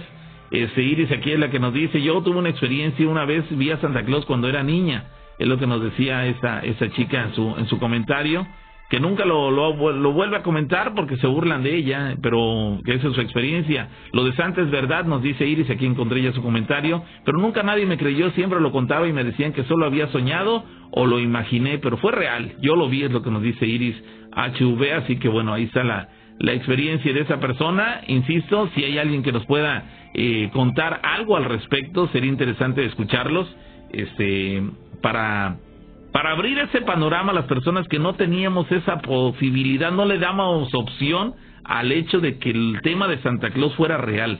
Ojalá y alguien nos pudiera platicar algo al respecto. Tenemos a alguien en la vía telefónica. Bueno, Muy buenas noches. ¿qué tal? Buenas noches. Gracias por esperar en la línea telefónica. ¿De dónde llamas? Este, de acá de la ciudad de Orizaba, Ok. ¿Tienes algo que platicarnos? ¿Cuándo y dónde ocurrió esto? Sí, claro, este, es muy, muy independiente del tema de Santa Claus, pero esto me ocurrió a mí en la colonia Barrio Nuevo, en Orizaba. Ok. Eh, cuando recién nació mi hija, estoy hablando hace más o menos como de cuatro años. El, el tema fue que pues yo era algo escéptico, ¿no? O sea, me habían pasado una que otra cosilla, pero al final de cuentas trataba de buscar una lógica científica como tal, ¿no? Para no sobre sugestionarme o cosas parecidas. Pero este, pues de chiquito mi abuela contaba historias de brujas, de nahuales que le pasaban a ella en la colonia Librado, ahí por el Puente del Toro como todo niño chiquito, pues las escuchabas y te, te sorprendías, ¿no? Bueno, muy aparte de eso, pues yo no las creía hasta que este se alivió mi esposa, tuvimos a mi hija y nos fuimos a vivir a casa de su abuela. La casa de su abuela es un terreno grande donde hay más casas que viven dos de sus tías, este y su abuela, pero su casa era mitad techo de losa y mitad techo de lámina. Y este pues daba la casualidad que mi hija empezaba a llorar como eso de las doce, doce y media de la noche, o a veces a las dos de la mañana, pero el cuarto era algo grande, era como de cinco por cuatro o cinco por cinco, pero se escuchaba como caía algo en la lámina, logrando literalmente escuchar el sonido de cómo sumía y empezaba, caía en el centro y se iba a una esquina y empezaba a caminar hacia las cuatro esquinas del De la casa, del de cuarto. la casa del cuarto, mejor dicho, André, y terminaba reposándose justo arriba de la cama donde dormía mi hija y mi esposa en este caso. Cuando se asentaba ahí donde arriba donde tenía mi hija, mi hija empezaba en llanto, en llanto, en llanto, en llanto. Y este Es decir, eh, eh, la- a, su llegada eh, golpeaba por el peso mismo. así es, Eso no hacía que despertara. no, Hasta que se posicionaba, después de dar varias vueltas, digamos, hasta que ya se posicionaba justo encima de ellos, ahí ya empezaba, ahí ya despertaba la niña. Ajá, bueno, antes cuando hacía todo su ritual de dar toda la vuelta del cuarto, empezaba como que a moverse mi hija así inquieta. Empezaba a inquietarse, se presionaba arriba de ella, es cuando ya empezaba el llanto. Ujú. Muy aparte de eso, este, pues yo sí me despertaba y me quedaba, ¿no? Y mi esposa, bueno, yo soy un poco de sueño pesado, mi esposa es la que primero, los primeros dos días me contaba el, el cómo eran las cosas, yo le decía, no, ¿cómo crees? No, en verdad. Yo ya me despertaba cuando mi hija lloraba y este nos costaba trabajo tranquilizarla como a las dos de la mañana y este y ya nos volvimos a dormir, ¿no? Sí. Este, esto era porque yo también trabajaba. Ya al tercer día decidí quedarme despierto y fue cuando yo yo realmente escuché cómo caía, daba dos vueltas, más o menos tres vueltas y se posicionaba y mi hija empezaba a llorar. A mí me, me llegó a enojar este al grado de que al principio pues le aventaba cosas a ver si era un pájaro o algo y pues salía volando, ¿no? Le pegaba la lámina. Este Para la, para la gente que nos sigue en otros países, lámina, creo que en Argentina no le llaman lámina, lo que nosotros llamamos lámina, voy a investigar cómo le dicen, es la eh, el- ese material eh, metálico con el cual se, se hacen las azoteas de algunas casas. Ajá. Así es. Bueno, el primer día lo viví, el segundo día con una escoba lo mismo, le pegué a la lámina para, para, pues, para ver si se movía, ¿no? Y nada que se movía. Entonces yo le dije a mi esposa, voy a salir, mi esposa me dijo, no, no, no salgas porque pues puede ser algún mal aire y si abres la puerta te deja entrar creencias, literal, ¿no? Ujú. Pasó. El quinto día, digamos que eso fue el lunes y el viernes, Pero, perdón, antes de, antes de que prosigas, ¿pero qué ocurría? ¿Llegaba un momento en el cual de la nada se iba o ahí se quedaba y ustedes se dormían o qué Sí, pasaba? había había un, un lugar, te lo vuelvo a repetir, a veces llegaba, ponle tú a las 12 y a las 2 de la mañana se escuchaba como la lámina se, se regresaba a su forma original y tan tan mi hija se podía dormir, De que se iba. de que se iba. Es decir, llegaba, daba un par de vueltas, después se posicionaba ahí y ahí, digamos que ahí se quedaba establecido durante casi dos horas hasta que de repente optaba por irse. Así es, Pero dos horas estaba ahí prácticamente en, un- en un mismo lugar, no se movía de ahí. es correcto y nada más a lo mucho se escuchaba como un medio, como que me desacomodaba y como que las garras, pues, yo me, yo creía que era un ave por lo mismo porque sus garrillas se escuchaba como este rasgaba, bueno, rascaba la, la lámina. Como que se acomodaba, dices, es decir, como si estuviera situado y como que de- realizaba pequeños movimientos y volvía a quedarse estático. Es correcto, o sea, haz cuenta que si una gallina estuviera, pero una gallina no dobla, no dobla la lámina. No, de ninguna manera. Además, era un peso bastante elevado, y nada que ver con lo de una, de una gallina, ¿no? Es correcto. Bueno, a esto voy que al quinto día, dos, dos, dos días yo me quedé dormido, dos días yo la escuché. Al quinto día, digamos que el viernes, no se escuchó para nada, para nada. Mi hija durmió tranquila, este, yo tranquilo. Me despierto el sábado y este, y la otra casa de una de sus tías también tiene cuatro niños, entre ellos una niña chiquita. Este, en ese entonces la niña tenía como tres años y mi hija pues recién nacida llega y me dice, es que no pude dormir, bueno, nos cuenta mi esposa y a mí, no, es que no pudimos dormir, que esto y el otro, y ahora, ¿por qué? Es que nuestro cuarto, para colmo su cuarto es de lámina igual, en nuestro cuarto estábamos durmiendo y como a las doce, doce y media, dice, se escuchó como algo cayó en la lámina y ahí se quedó, y lo mismo, como a las dos de la mañana se fue y esta niña se pudo dormir tranquila. Es decir, les contó lo que ustedes ya habían vivido.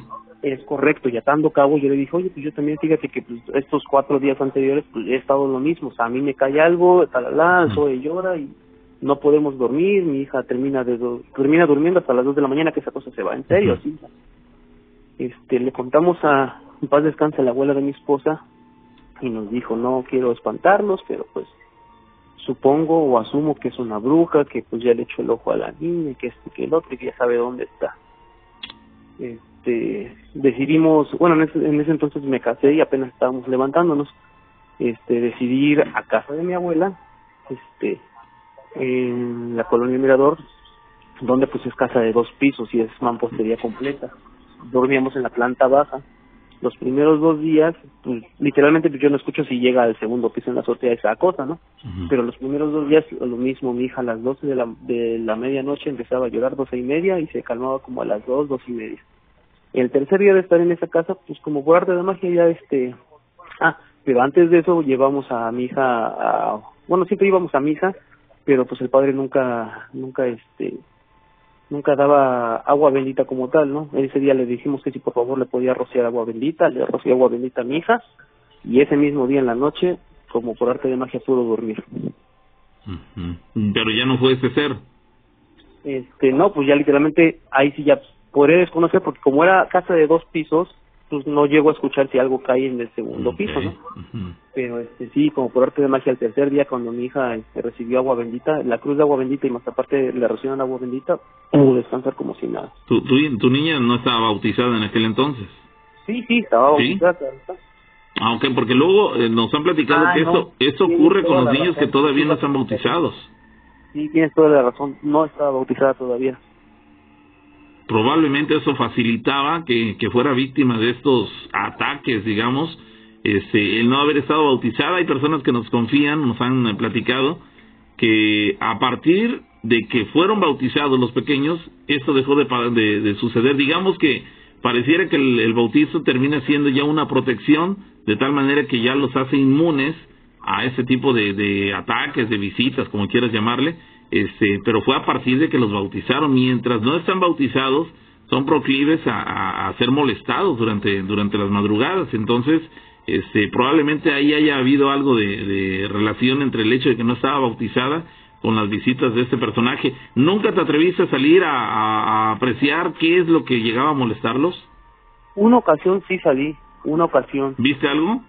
No, nada. Y aventé piedras o aventé lo que tuve, a, digamos que hacia el techo, a ver si le daba algo, salía volando y nada. Pero, pero tú tuviste ante tu mira, ante tus ojos, digamos, la azotea, viste que no había nada, o tú nada más tirabas al, al azar, digamos. Y literalmente li- tiraba al azar porque no se veía nada. Ujú.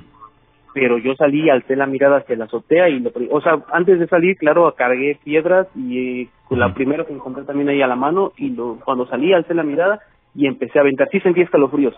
No sé si por el suspenso de yo saber qué es lo que había o lo que usted quiera, pero ya cuando salí y aventé las cosas, no había nada, no se escuchó que se parara. Me metí, me quedé ahí y hasta las 2 de la mañana que se escuchó otra vez que se botó la lámina, mi hija pudo dormir. Es decir, pese a que tú arrojaste las piedras y todo esto, mm, no se escuchó que hubieras golpeado a este ser, sin embargo, pareciera que nunca, sabi- nunca se movió de su lugar, siempre estuvo ahí hasta, hasta que las 2 de la mañana se fue. Es correcto.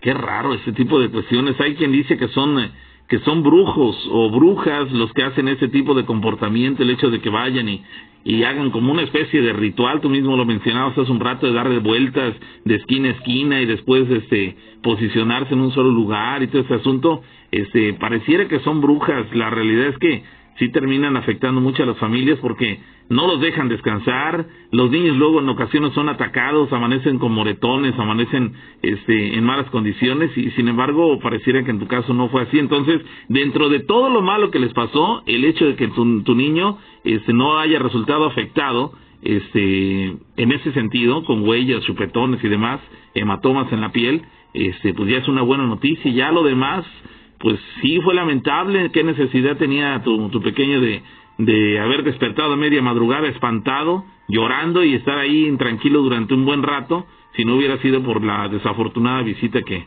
que tenían todas las noches? Pero bueno, pues ahí queda la anécdota, amigo. Muchas gracias por compartirla. Igualmente, gracias, buenas noches. Estén muy bien, saludos. Bueno, pues ahí están las anécdotas, señores.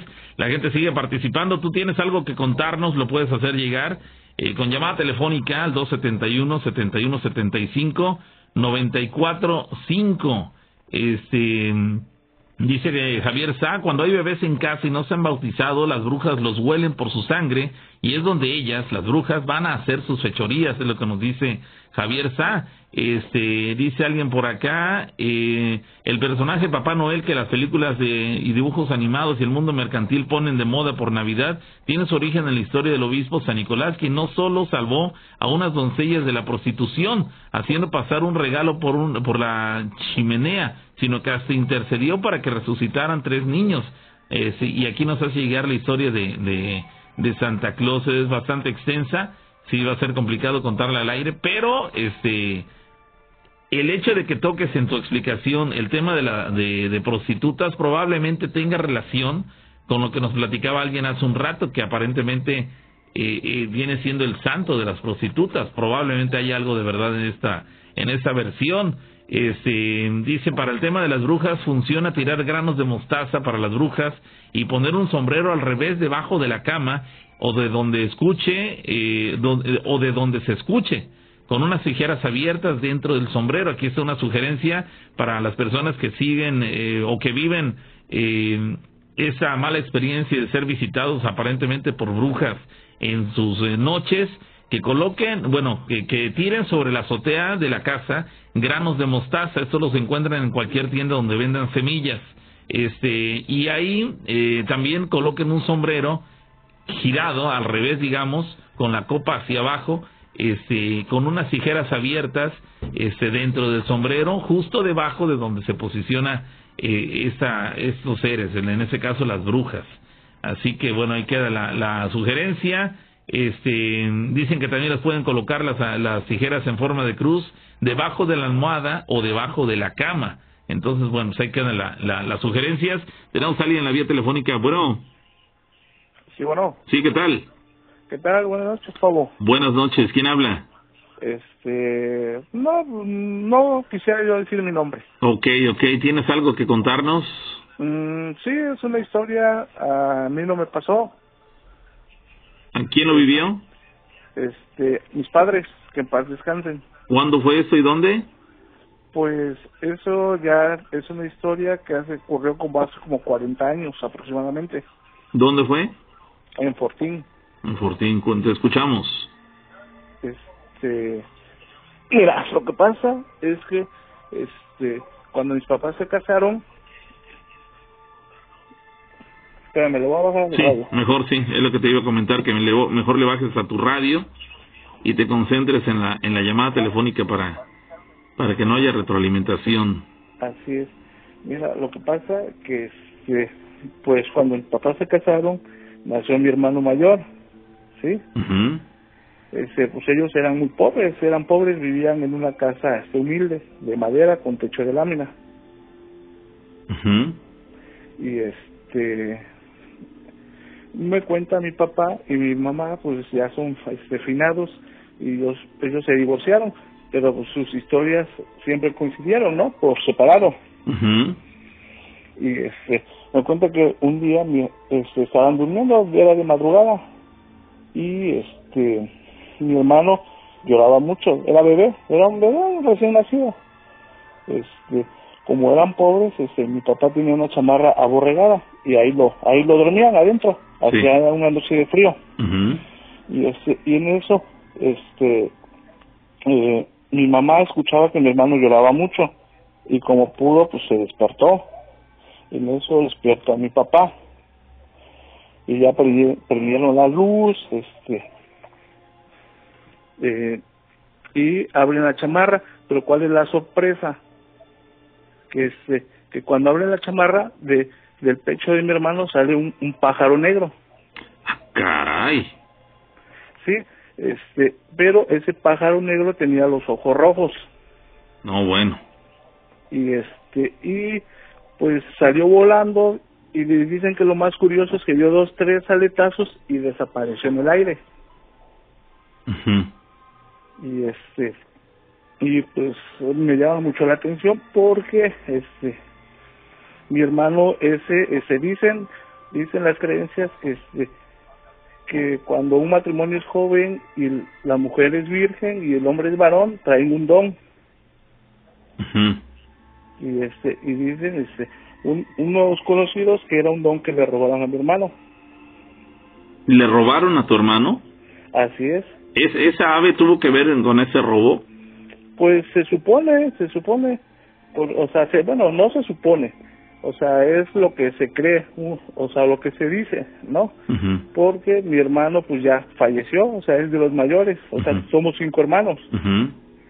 Y ese fue el único que le pasó algo así una historia así y este y, él falleció. Pero debe ser este impresionante el que teniendo ahí a tu lado en ese caso tus papás teniendo en, ahí acurrucado a su bebé este, de repente lo destapan, digamos, y de la nada sale un pájaro con ojos rojos que da dos, tres aletazos ahí en la misma habitación y desaparece de la nada, de ser escalofriante una escena así. Así es, es lo que nos cuentan, los que nos contaban mis papás, porque pues ya fallecieron ellos, son, este, ya que en paz descansen. Y este, y pues como te comento, mis papás eran este, separados y pues cuando los veíamos luego, luego platicaban así historias nos platicaban siempre esa historia por separado y coincidía, y que sí era cierto, que fue cierto. Pues ahí queda, amigo. La verdad es que sí, me, me parece que, que el solamente imaginar esa escena tan escalofriante es este aterradora, ¿no? Porque dices, caramba, ¿qué diantres puede estar haciendo un animal como un pájaro de color negro con ojos rojos debajo de la cobija de nuestro bebé? Dentro de la casa y que sale volando dentro de la misma habitación y de un momento a otro desaparece. Eso yo lo relacionaría, creo que todos, por las características del animal, un pájaro negro con ojos rojos con algo maligno. Entonces, este, pues sí, desafortunadamente le tocó vivirla a tu mamá, ver ese esa escena y debió ser lamentable para ella el, el tratar después de hacerse preguntas, ¿qué fue lo que acabo de ver? porque ya llegó un momento en el que ya no había nada, desapareció delante de ella ese, ese animal y evidentemente no fue producto de su imaginación, porque caramba, lo, lo, lo platicó, se los platicó seguramente ustedes muy convencida de lo que había visto, entonces sí es de, es de llamar la atención, amigo, pero bueno, ahí queda la anécdota, gracias por compartirla. Sí, Pablo, gracias. Eso es muy bien, saludos, gracias. Bueno, ahí están las personas haciéndonos llegar sus comentarios. Gracias a todos los que están participando con nosotros en el chat de Facebook y también en el chat de YouTube. Gracias a toda la gente. Este, aquí nos eh, confirman el tema de que sí existe el video de Santa Claus desde un avión, pero de noche claramente se ve que pasa a la luz de la luna y se ve la sombra, nos dice este Luis Gerardo Oyola. Este, ¿quién más? Dice por acá, eh, saludos hasta Guanajuato para Marisol Mendoza que está reportándose. Ah, bueno, aquí Iris es la chica que nos platicaba que ella tuvo la experiencia de ver a Santa Claus siendo una niña y si bien es cierto, les pedí que nos llamaran por teléfono para platicárnoslo, Iris, aquí la comparten en, en YouTube, dice mi historia es la siguiente, recuerdo que tenía yo como seis o siete años, cuando en la madrugada me despertó cierto ruido, dice ella escuché algo que me hablaba. Siempre había creído en Santa Claus y en los Reyes Magos. En ese momento no era temporada navideña ni nada por el estilo. Noté que estaba a un lado de mi cama, cerca de mi almohada. Era de un tamaño relativamente pequeño, con el traje tal como lo describen. Así dice, así dice Iris, que no era de gran tamaño, sino que era relativamente pequeño. Este, entonces empezó a decirme varias cosas de las cuales ya no me acuerdo con exactitud, pero me dijo que me visitaba porque yo creía en él y que él, Santa Claus, era real. Recuerdo que mis papás me dijeron que me escucharon hablar durante la noche, este, eh, y les conté que Santa Claus me había visitado, que inclusive había platicado conmigo, pero me dijeron que seguramente lo había soñado pero no fue así, se los aseguro, porque yo me levanté, en el momento en que me ocurrió eso, yo me levanté y vi en, en, su cama a mis papás mientras estaban durmiendo esa noche. Es decir, tan cierto es que fue real que yo me levanté de mi cama, fui a la habitación de ellos y los vi que ahí estaban dormidos. Este, en mi casa he llegado a escuchar inclusive de lo que nos platica Este dice, a ver, deja, en mi casa he llegado a escuchar que algo camina, pero pesado, como alguien, o sea, una persona y no como un gato. Y llega un momento en que se escucha que algo rueda y baja como si fuera una canica. Mi techo es de losa y este y dice y les cuento que justamente es como lo describen con traje y barba bueno retomando el tema de Santa Claus les cuento que justamente es como lo describen con traje y barba tenía como unos pequeños destellos fue una experiencia bastante agradable y que aún recuerdo pero no había contado porque no me lo creen es lo que nos dice esa chica. Este y bueno pues ahí queda la, anécdota de ella. Eh, incluso alguien le comenta muy buena historia Santa yo vi a alguien en tiempo de Reyes Magos. Justo ese día vi la silueta oscura y quedé profundamente dormida. Sí, alguien también ahorita durante la pausa comercial dice, en relación a eso que estamos hablando de Santa Claus, que ha visto también en la vida real a los Reyes Magos. Volvemos a lo mismo. Se presta para la polémica, se presta para la broma, se presta para, para tildar a la gente de loca, se presta para muchas, eh, muchas dudas al respecto. Sí, esa es una situación que nos queda claro a todos, pero para las personas que, que lo han vivido, la experiencia ahí está, y inclusive en el caso de la chica esa que nos platica de, de Santa Claus, nos da pequeños detalles que me parecen que, que son este, ineludibles que nos está diciendo la verdad. Ella, lo, ella pudo haber dicho, si fuera falso, que era alto, gordo, y sin embargo dice, no era relativamente pequeño. Y sin embargo, aquí ella describe que, que sí es como, como lo conocemos, con traje y con barba que incluso es la parte que a mí me más me llama la atención, que tenía como unos pequeños destellos. Quiero pensar que en su vestimenta, como pequeños destellos, como lucecitas en el, en el, en, el, en su vestuario.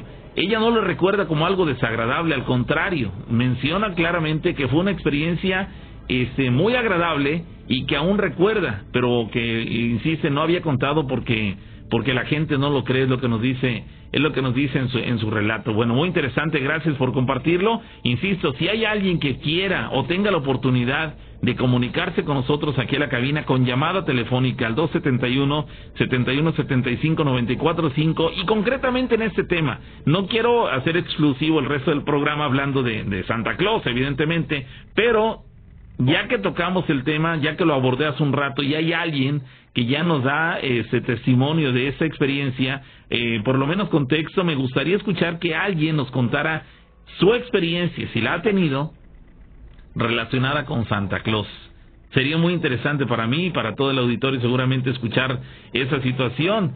Este y bueno, así la así el tema dice mi tía de Ciudad Mendoza nos cuenta que mi primo dormía en medio de ella y de mi tío y que en la noche despertaban porque el niño lloraba debajo de la cama. Ahí es donde lo encontraban, debajo de la cama, y sin embargo estaba durmiendo en medio de dos personas adultas. ¿Cómo diantres llegó ese niño a posicionarse debajo de la cama?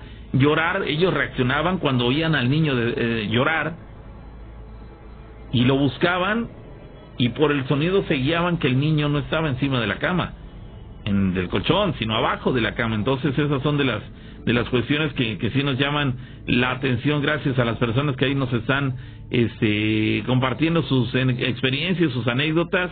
Este, dice que hable alguien de Catemaco, sería bueno que cuente una historia, tierra de misticismo, por todo lo que sucede allá. Sí, es un lugar interesante en ese sentido. Este, dicen que el video del avión y de Santa Claus es una publicidad, nos dicen por acá. Bueno, probablemente, digo, finalmente todo es posible, estamos sujetos a, a que nos tomen el, telo, en el, pelo en cualquier momento o inclusive a, una situación relacionada con publicidad, con el tema de, de Santa Claus, pero bueno, también puede, puede haber algo de veracidad en lo mismo. Llamada telefónica, bueno. Bueno, buenas noches, Pau. Sí, ¿qué tal? Este, hablo José Antonio. ¿Qué tal, José Antonio? Este, mira, te quería contar algo acerca de algo que le pasó a mi mamá. Ajá, ¿cuándo fue eso? Mi mamá tenía seis años, más o menos. Uh ¿Dónde? Este, en Río Blanco. Ok. Mi mamá ya falleció. Entonces, eh, tomando en cuenta que mi mamá es del 56, esta historia pasó en como por 1962, más o menos. Y mi mamá, este, a, a, los seis años, dice que eh, en Día de Reyes se quedó despierta porque quería ver a los Reyes Magos. y dice que sí alcanzó a ver a los Reyes Magos. ¿Quién dice esto? Mi mamá. Ella dice que sí los alcanzó a que ver. sí los alcanzó a ver. Ella dice que no se no se durmió, se quedó despierta y mi abuelito, mis abuelitos eh, dormían en, en su cama, entonces mi mamá eh, se bajó de la cama y vio que ellos estaban durmiendo. Porque en la escuela le, decían que los Reyes Magos eran los papás y cosas así. Entonces ella se quedó despierta, eh, ve que sus papás, o sea mis abuelos, estaban durmiendo y ella se, se levanta y ve a los Reyes Magos. Pero los Reyes Magos dice que le hacen señas de que se quedara callado, que no dijera nada. Y le dejan regalitos. Y se va a dormir, le gana el sueño y se va a dormir y a la mañana siguiente se despierta, abre sus regalos y era una muñeca rota, un suéter roto y un pedacito de carbón. Y ese fue, eso fue lo que le, le habían dejado. que le dejaron. Y mi abuelita le dijo, es que viste a los Reyes Magos y no se deben de ver. Y como los viste, por eso te dejaron esas cosas. Ah, caray. Y mi mamá dice, bueno, pero yo es real que yo los vi. Y mi, mi abuelita sí le creyó, dice, sí, porque yo cuando era niña también los vi. Pero no se deben de ver porque si tú los ves te dejan, este, te dejan pedacitos de carbón, te dejan otras cosas, dice.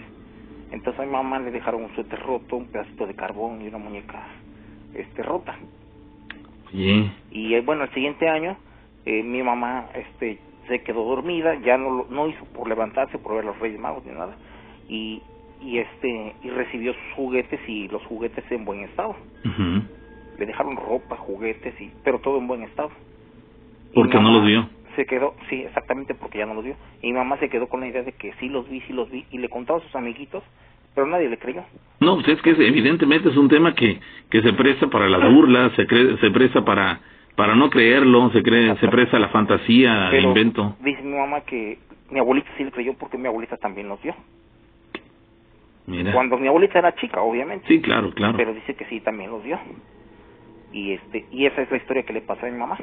Pues ahí queda, ahí queda, ahí mi queda. mamá, eh, con el tiempo, cuando nosotros estábamos pequeños, igual yo alguna vez por curiosidad dije, pues quiero ver a los Reyes Magos, ¿no? A ver si es cierto que aparecen y, y todo. Y mi mamá me decía, no, vete a dormir, vete a dormir, dice, no es bueno verlos. Y yo nunca los vi, yo nunca los vi. Pero mi mamá me contaba esa historia hasta que me dijo, ¿sabes qué? A mí me pasó esto y a tu abuela también.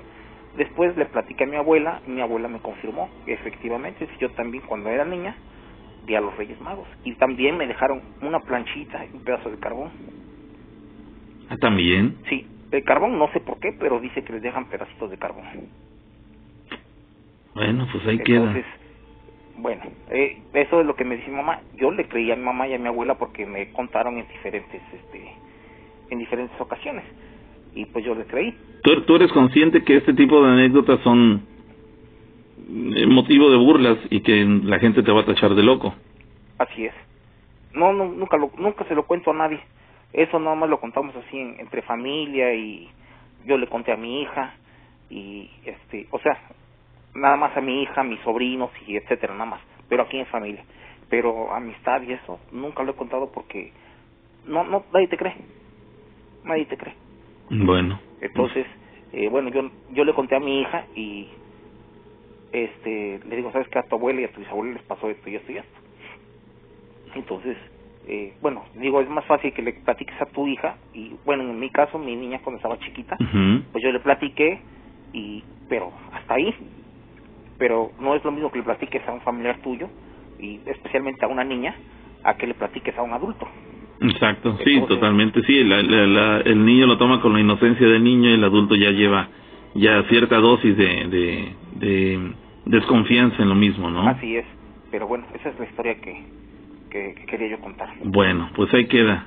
Gracias por compartirlo. Sale, buenas noches. Gracias, saludos. Bueno, Bueno, ahí están las personas compartiéndonos sus comentarios. Digo, estoy leyendo aquí también al tiempo que estábamos eh, escuchando lo que nos platicaba este en su llamada y bueno, hay personas que no lo, no lo creen, este pero bueno, se, se vale, ¿no? Digo, simplemente este buscar a quien podrá tomarlo como lo desee, si quieren tomarlo a broma, pueden tomarlo a broma, digo, se vale, digo, es un tema difícil de, de, de ser aceptado, pero pues las personas que lo han vivido, como este chico hablando de los reyes o la otra chica que nos platicaban en YouTube respecto a lo que aquella vio a Santa Claus, dices, bueno, ahí quedan las experiencias. Son tan pocas las personas que han tenido ese tipo de experiencias que cuando se topan con personas que no las han vivido, pues se ríen, se burlan, los tiran de locos y dices, bueno, ¿qué haces ante eso? Te lo guardas, no lo platicas. ¿Por qué? Porque te van a tirar de loco y pues a nadie nos gusta definitivamente que nos que no se tachen de locos, pero bueno, las personas ahí tienen sus experiencias,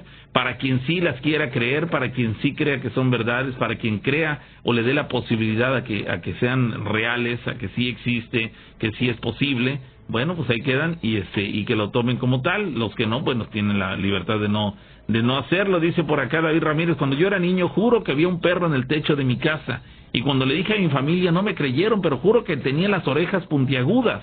Nosotros no tenemos escalones ni nada para subir, solo con escaleras, es lo que nos dice David Ramírez en su, en su mensaje. Bueno, pues ahí queda la, la, la experiencia de esa persona. Él dice, yo vi un perro que tenía las orejas puntiagudas. Él, en, ese, en su experiencia, platica lo que él vio. Sus papás a lo mejor dicen, estás loco, ¿cómo va a haber un perro arriba de la casa? ¿Cómo va a llegar ahí?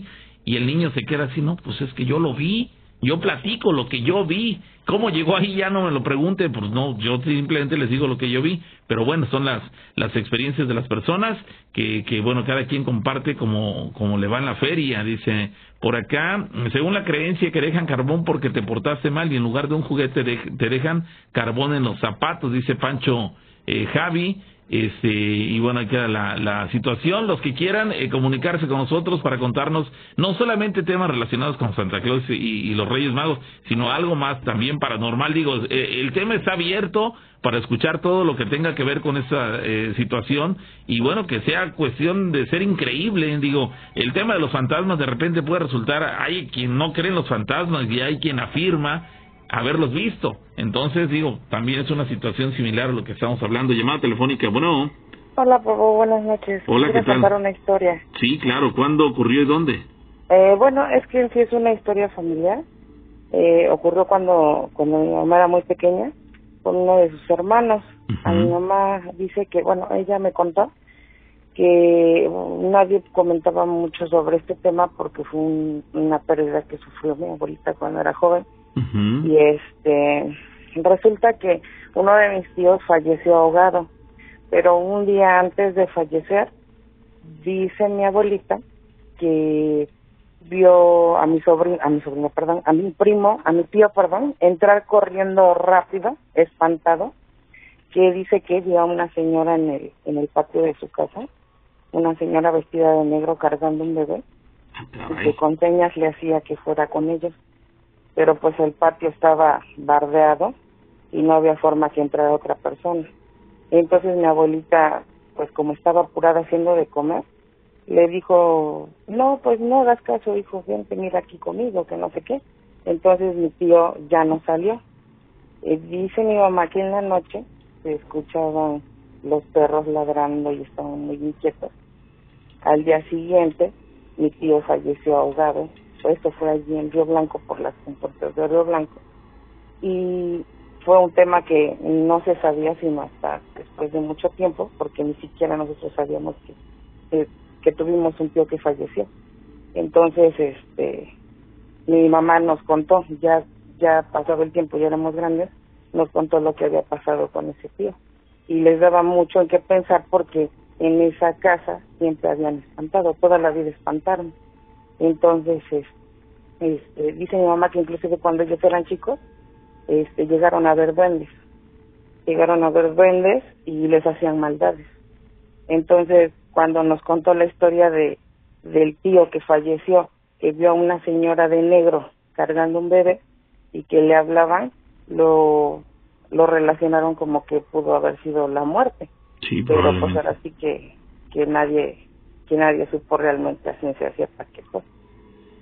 Vaya, no, es que, es que vuelvo a lo mismo, ese tipo de apariciones, experiencias donde ven seres así eh, fantasmagóricos, con vestimentas extrañas y características físicas totalmente fuera de este mundo, este, pues sí es para dejar concernado a cualquiera, ¿no?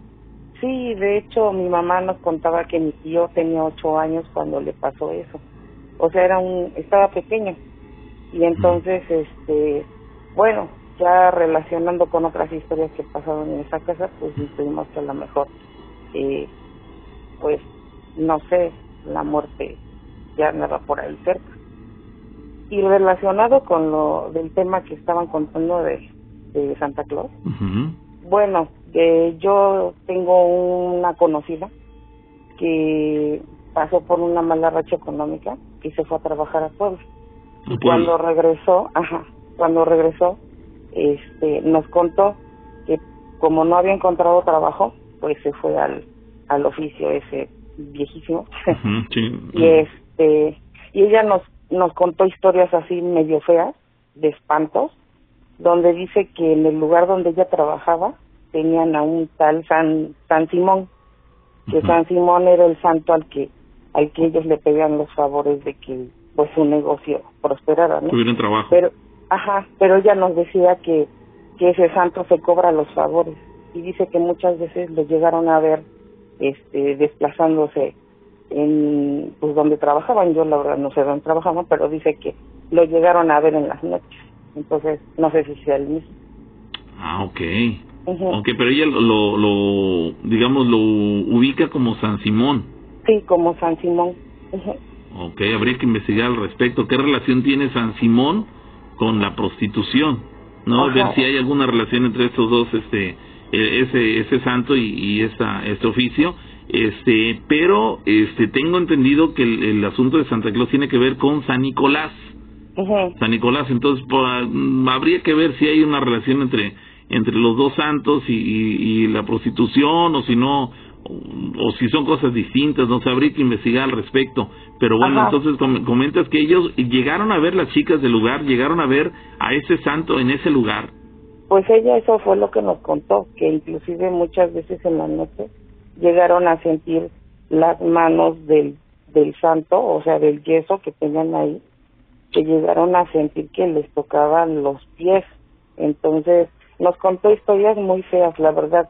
Yo no, yo no soy católica, yo no conozco de, de los santos ni, ni de nada de eso, pero ella decía que el, el San Simón, yo la verdad no sé quién sea, pero como estaban haciendo el comentario de San, Nicolás, entonces yo dije, pues ha de ser, no sé si una versión de aquí o no lo sé, pero ella nos contó historias así bastante feas de, de dónde estuvo y dice que pues bueno, que sí les iba muy bien y que ese santo se cobraba los favores. Los favores. Mira qué interesante, habría que investigar al respecto. Gracias por el dato y, y pues gracias también por la llamada y contarnos la otra anécdota. Que tengan sí, hasta luego, buena noche. Que estés muy bien, saludos. Igualmente, bye. Hasta luego. Bueno, ahí están las personas compartiéndonos sus, sus comentarios, lo que lo que tienen entendido de ellos, de las versiones que han llegado a ellos respecto al tema. Este, ¿quién más se comunica por acá? Este, eh, dice, ¿qué tal?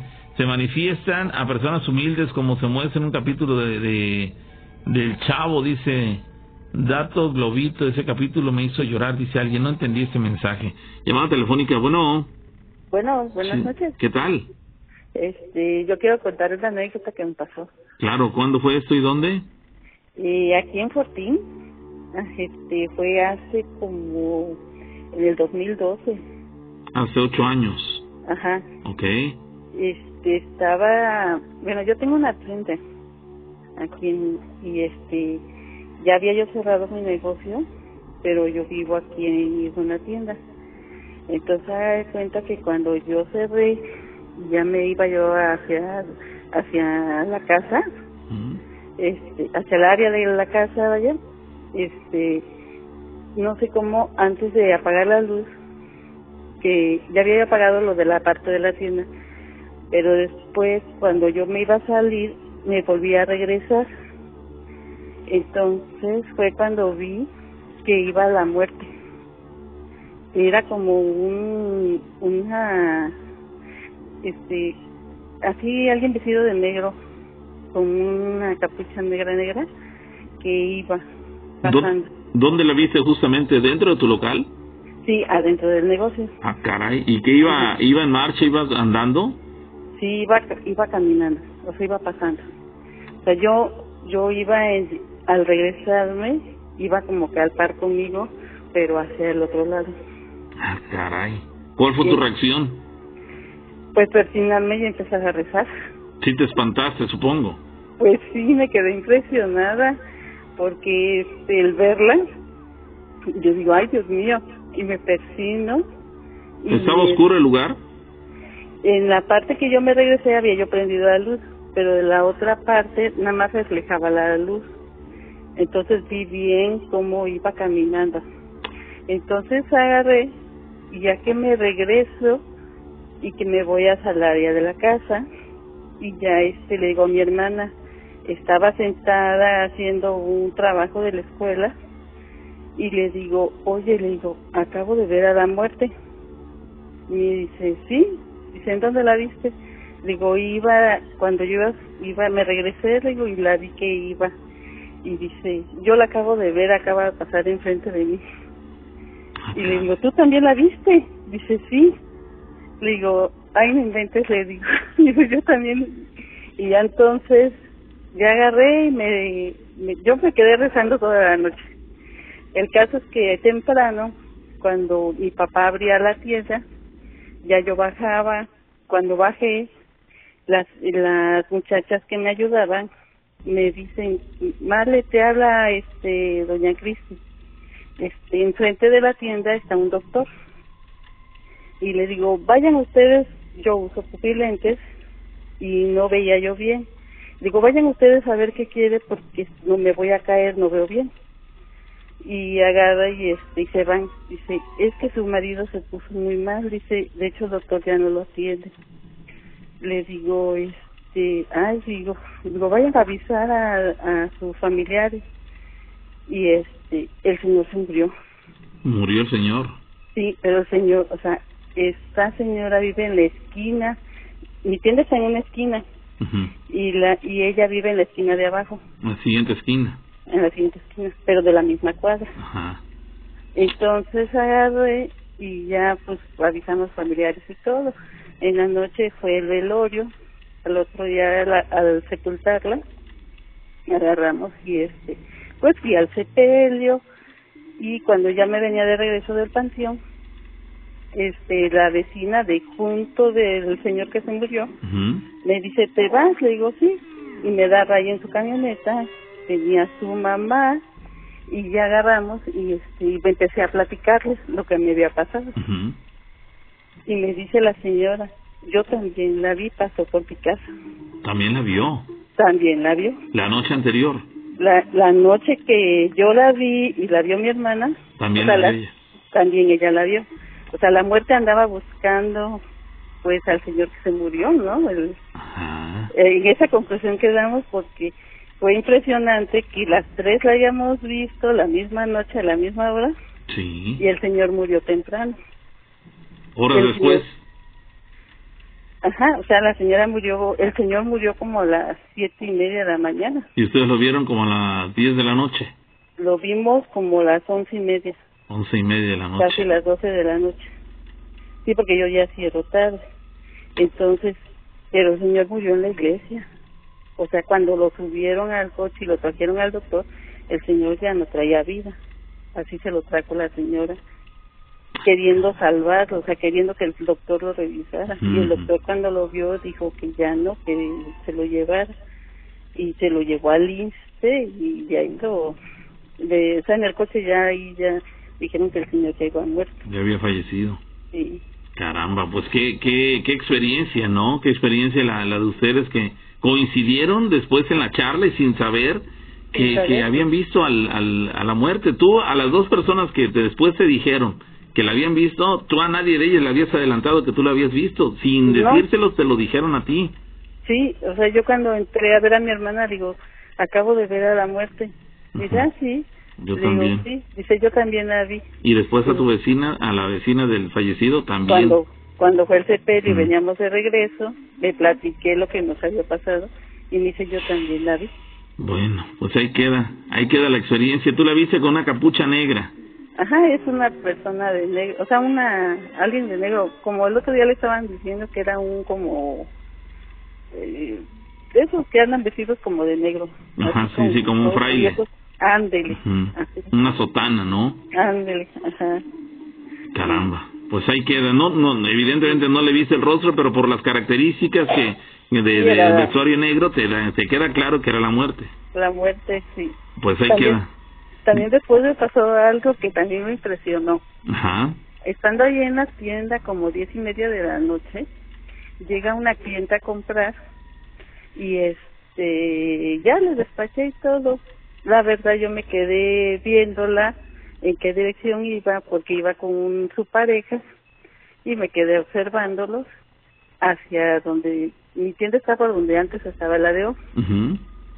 En esa parte, cuando ellos pasan, atrás de ellos pasa, yo digo que era la llorona, Ah, porque era toda vestida de blanco, pero no llevaba patas, iba como volando así, cruzando la calle, de donde estaba antes el ladeo, se cruzó a donde está la casa del doctor, que hay ahí en la esquina hay un pozo que él al construir lo tapó con una como este como un ves, ves como una este hizo como una ¿Una lápida?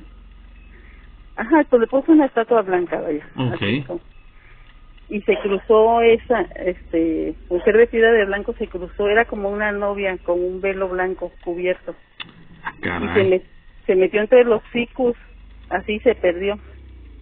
Y yo me quedé así impresionada cuando me habla mi hermano y dice, Male, Male, dice, ¿qué tienes? Digo, acabo de ver a la llorona. Y yo estaba rezando. Ujú. Y este, me dice, ¿estás loca? Digo, no, en serio. Y ya que entro, que le digo a mi papá, y me dice, es una alma lo que viste, dice. Le digo, pues no sé, le digo, pero era alguien de blanco y sin patas.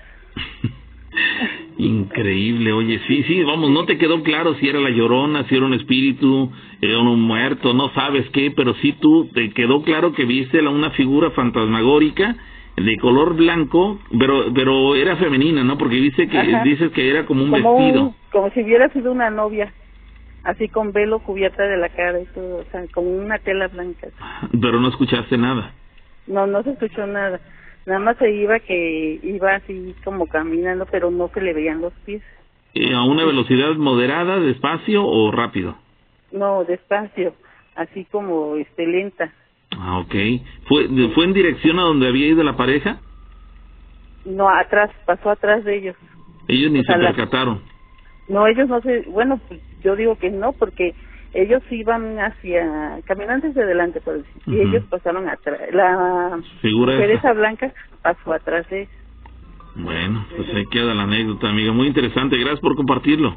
Sí, gracias. Que tengas feliz madrugada. Bueno, pues ahí están, señores, las anécdotas que nos hace llegar la gente. Ya estamos en el final de esta emisión. Dice Pancho, dice igual como dice la señora, un vecino me contó que un día en la mañana salió para ir a trabajar, eran las 5 de la mañana, y vio una viejita saliendo de la casa de un primo que estaba enfermo, pero él la siguió y dijo que se, se tendría que voltear y cuando él llegó a una esquina ya no la vio, pero iba cubierta con un rebozo y en la tarde que regresó su mamá le dijo que mi primo había fallecido, es lo que nos dice esta persona en su en la anécdota que nos comparte ahí a través de del chat de el Facebook en donde estamos transmitiendo gracias a las eh, casi 450 personas que siguen la transmisión a través del Facebook. Este dice mm, eh, a ver, a ver eh, a ver, dice más mensajes, gracias, eh, feliz linda madrugada, Pavo, hasta el viernes.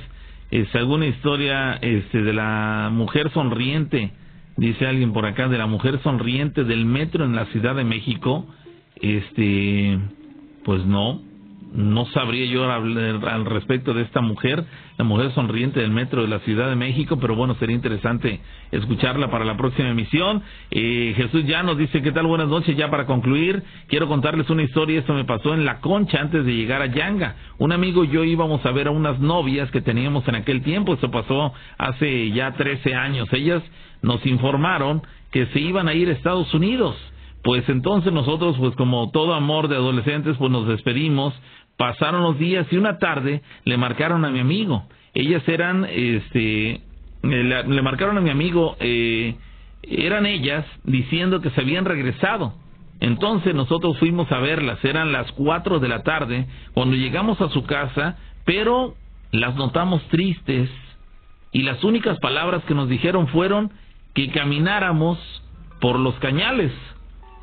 A lo cual pues no le vimos nada raro. Eran en ese momento eran las seis y media. Caminamos cada quien con su pareja. Luego de un rato y mi novia con la que yo iba no decía palabra alguna. De repente mi amigo salió corriendo y yo impulsivamente fui a alcanzarlo. Corrí, corrí, corrí hasta alcanzarlo. Cuando por fin le pregunté que qué era lo que ocurría y me gritaba que ella, que ella, se, se, refería a su novia, era la muerte que se había transformado. Entonces tan solo un momento eh, nos olvidamos de todo y reaccionamos. Cuando giré hacia mi reloj ya eran las dos de la madrugada. Regresamos a nuestras casas muy asustados y sin, eh, sin comprender al día siguiente regresamos a su casa y estaba como la dejamos la primera vez, vacía. La sorpresa nos la llevamos años después enterándonos que ellas murieron asesinadas en El Paso, Texas. Esa, esa es mi historia, es lo que nos dice este, ese muchacho. ¿Se imagina la experiencia tan aterradora? Ellos les hablaron, ellos fueron a su encuentro porque les dijeron que habían regresado de su viaje en Estados Unidos. Fueron a pasear y después resulta que uno de ellos alcanzó a ver que en realidad la novia, la que aparentemente era su novia, no era su novia, era era la muerte.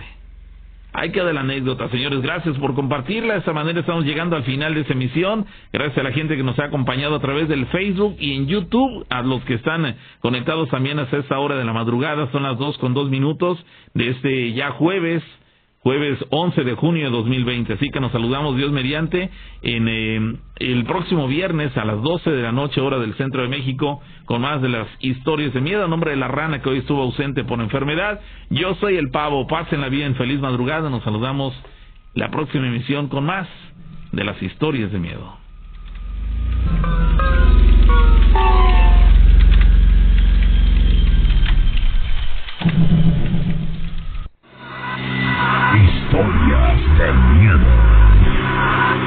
Con la rana y el pavo.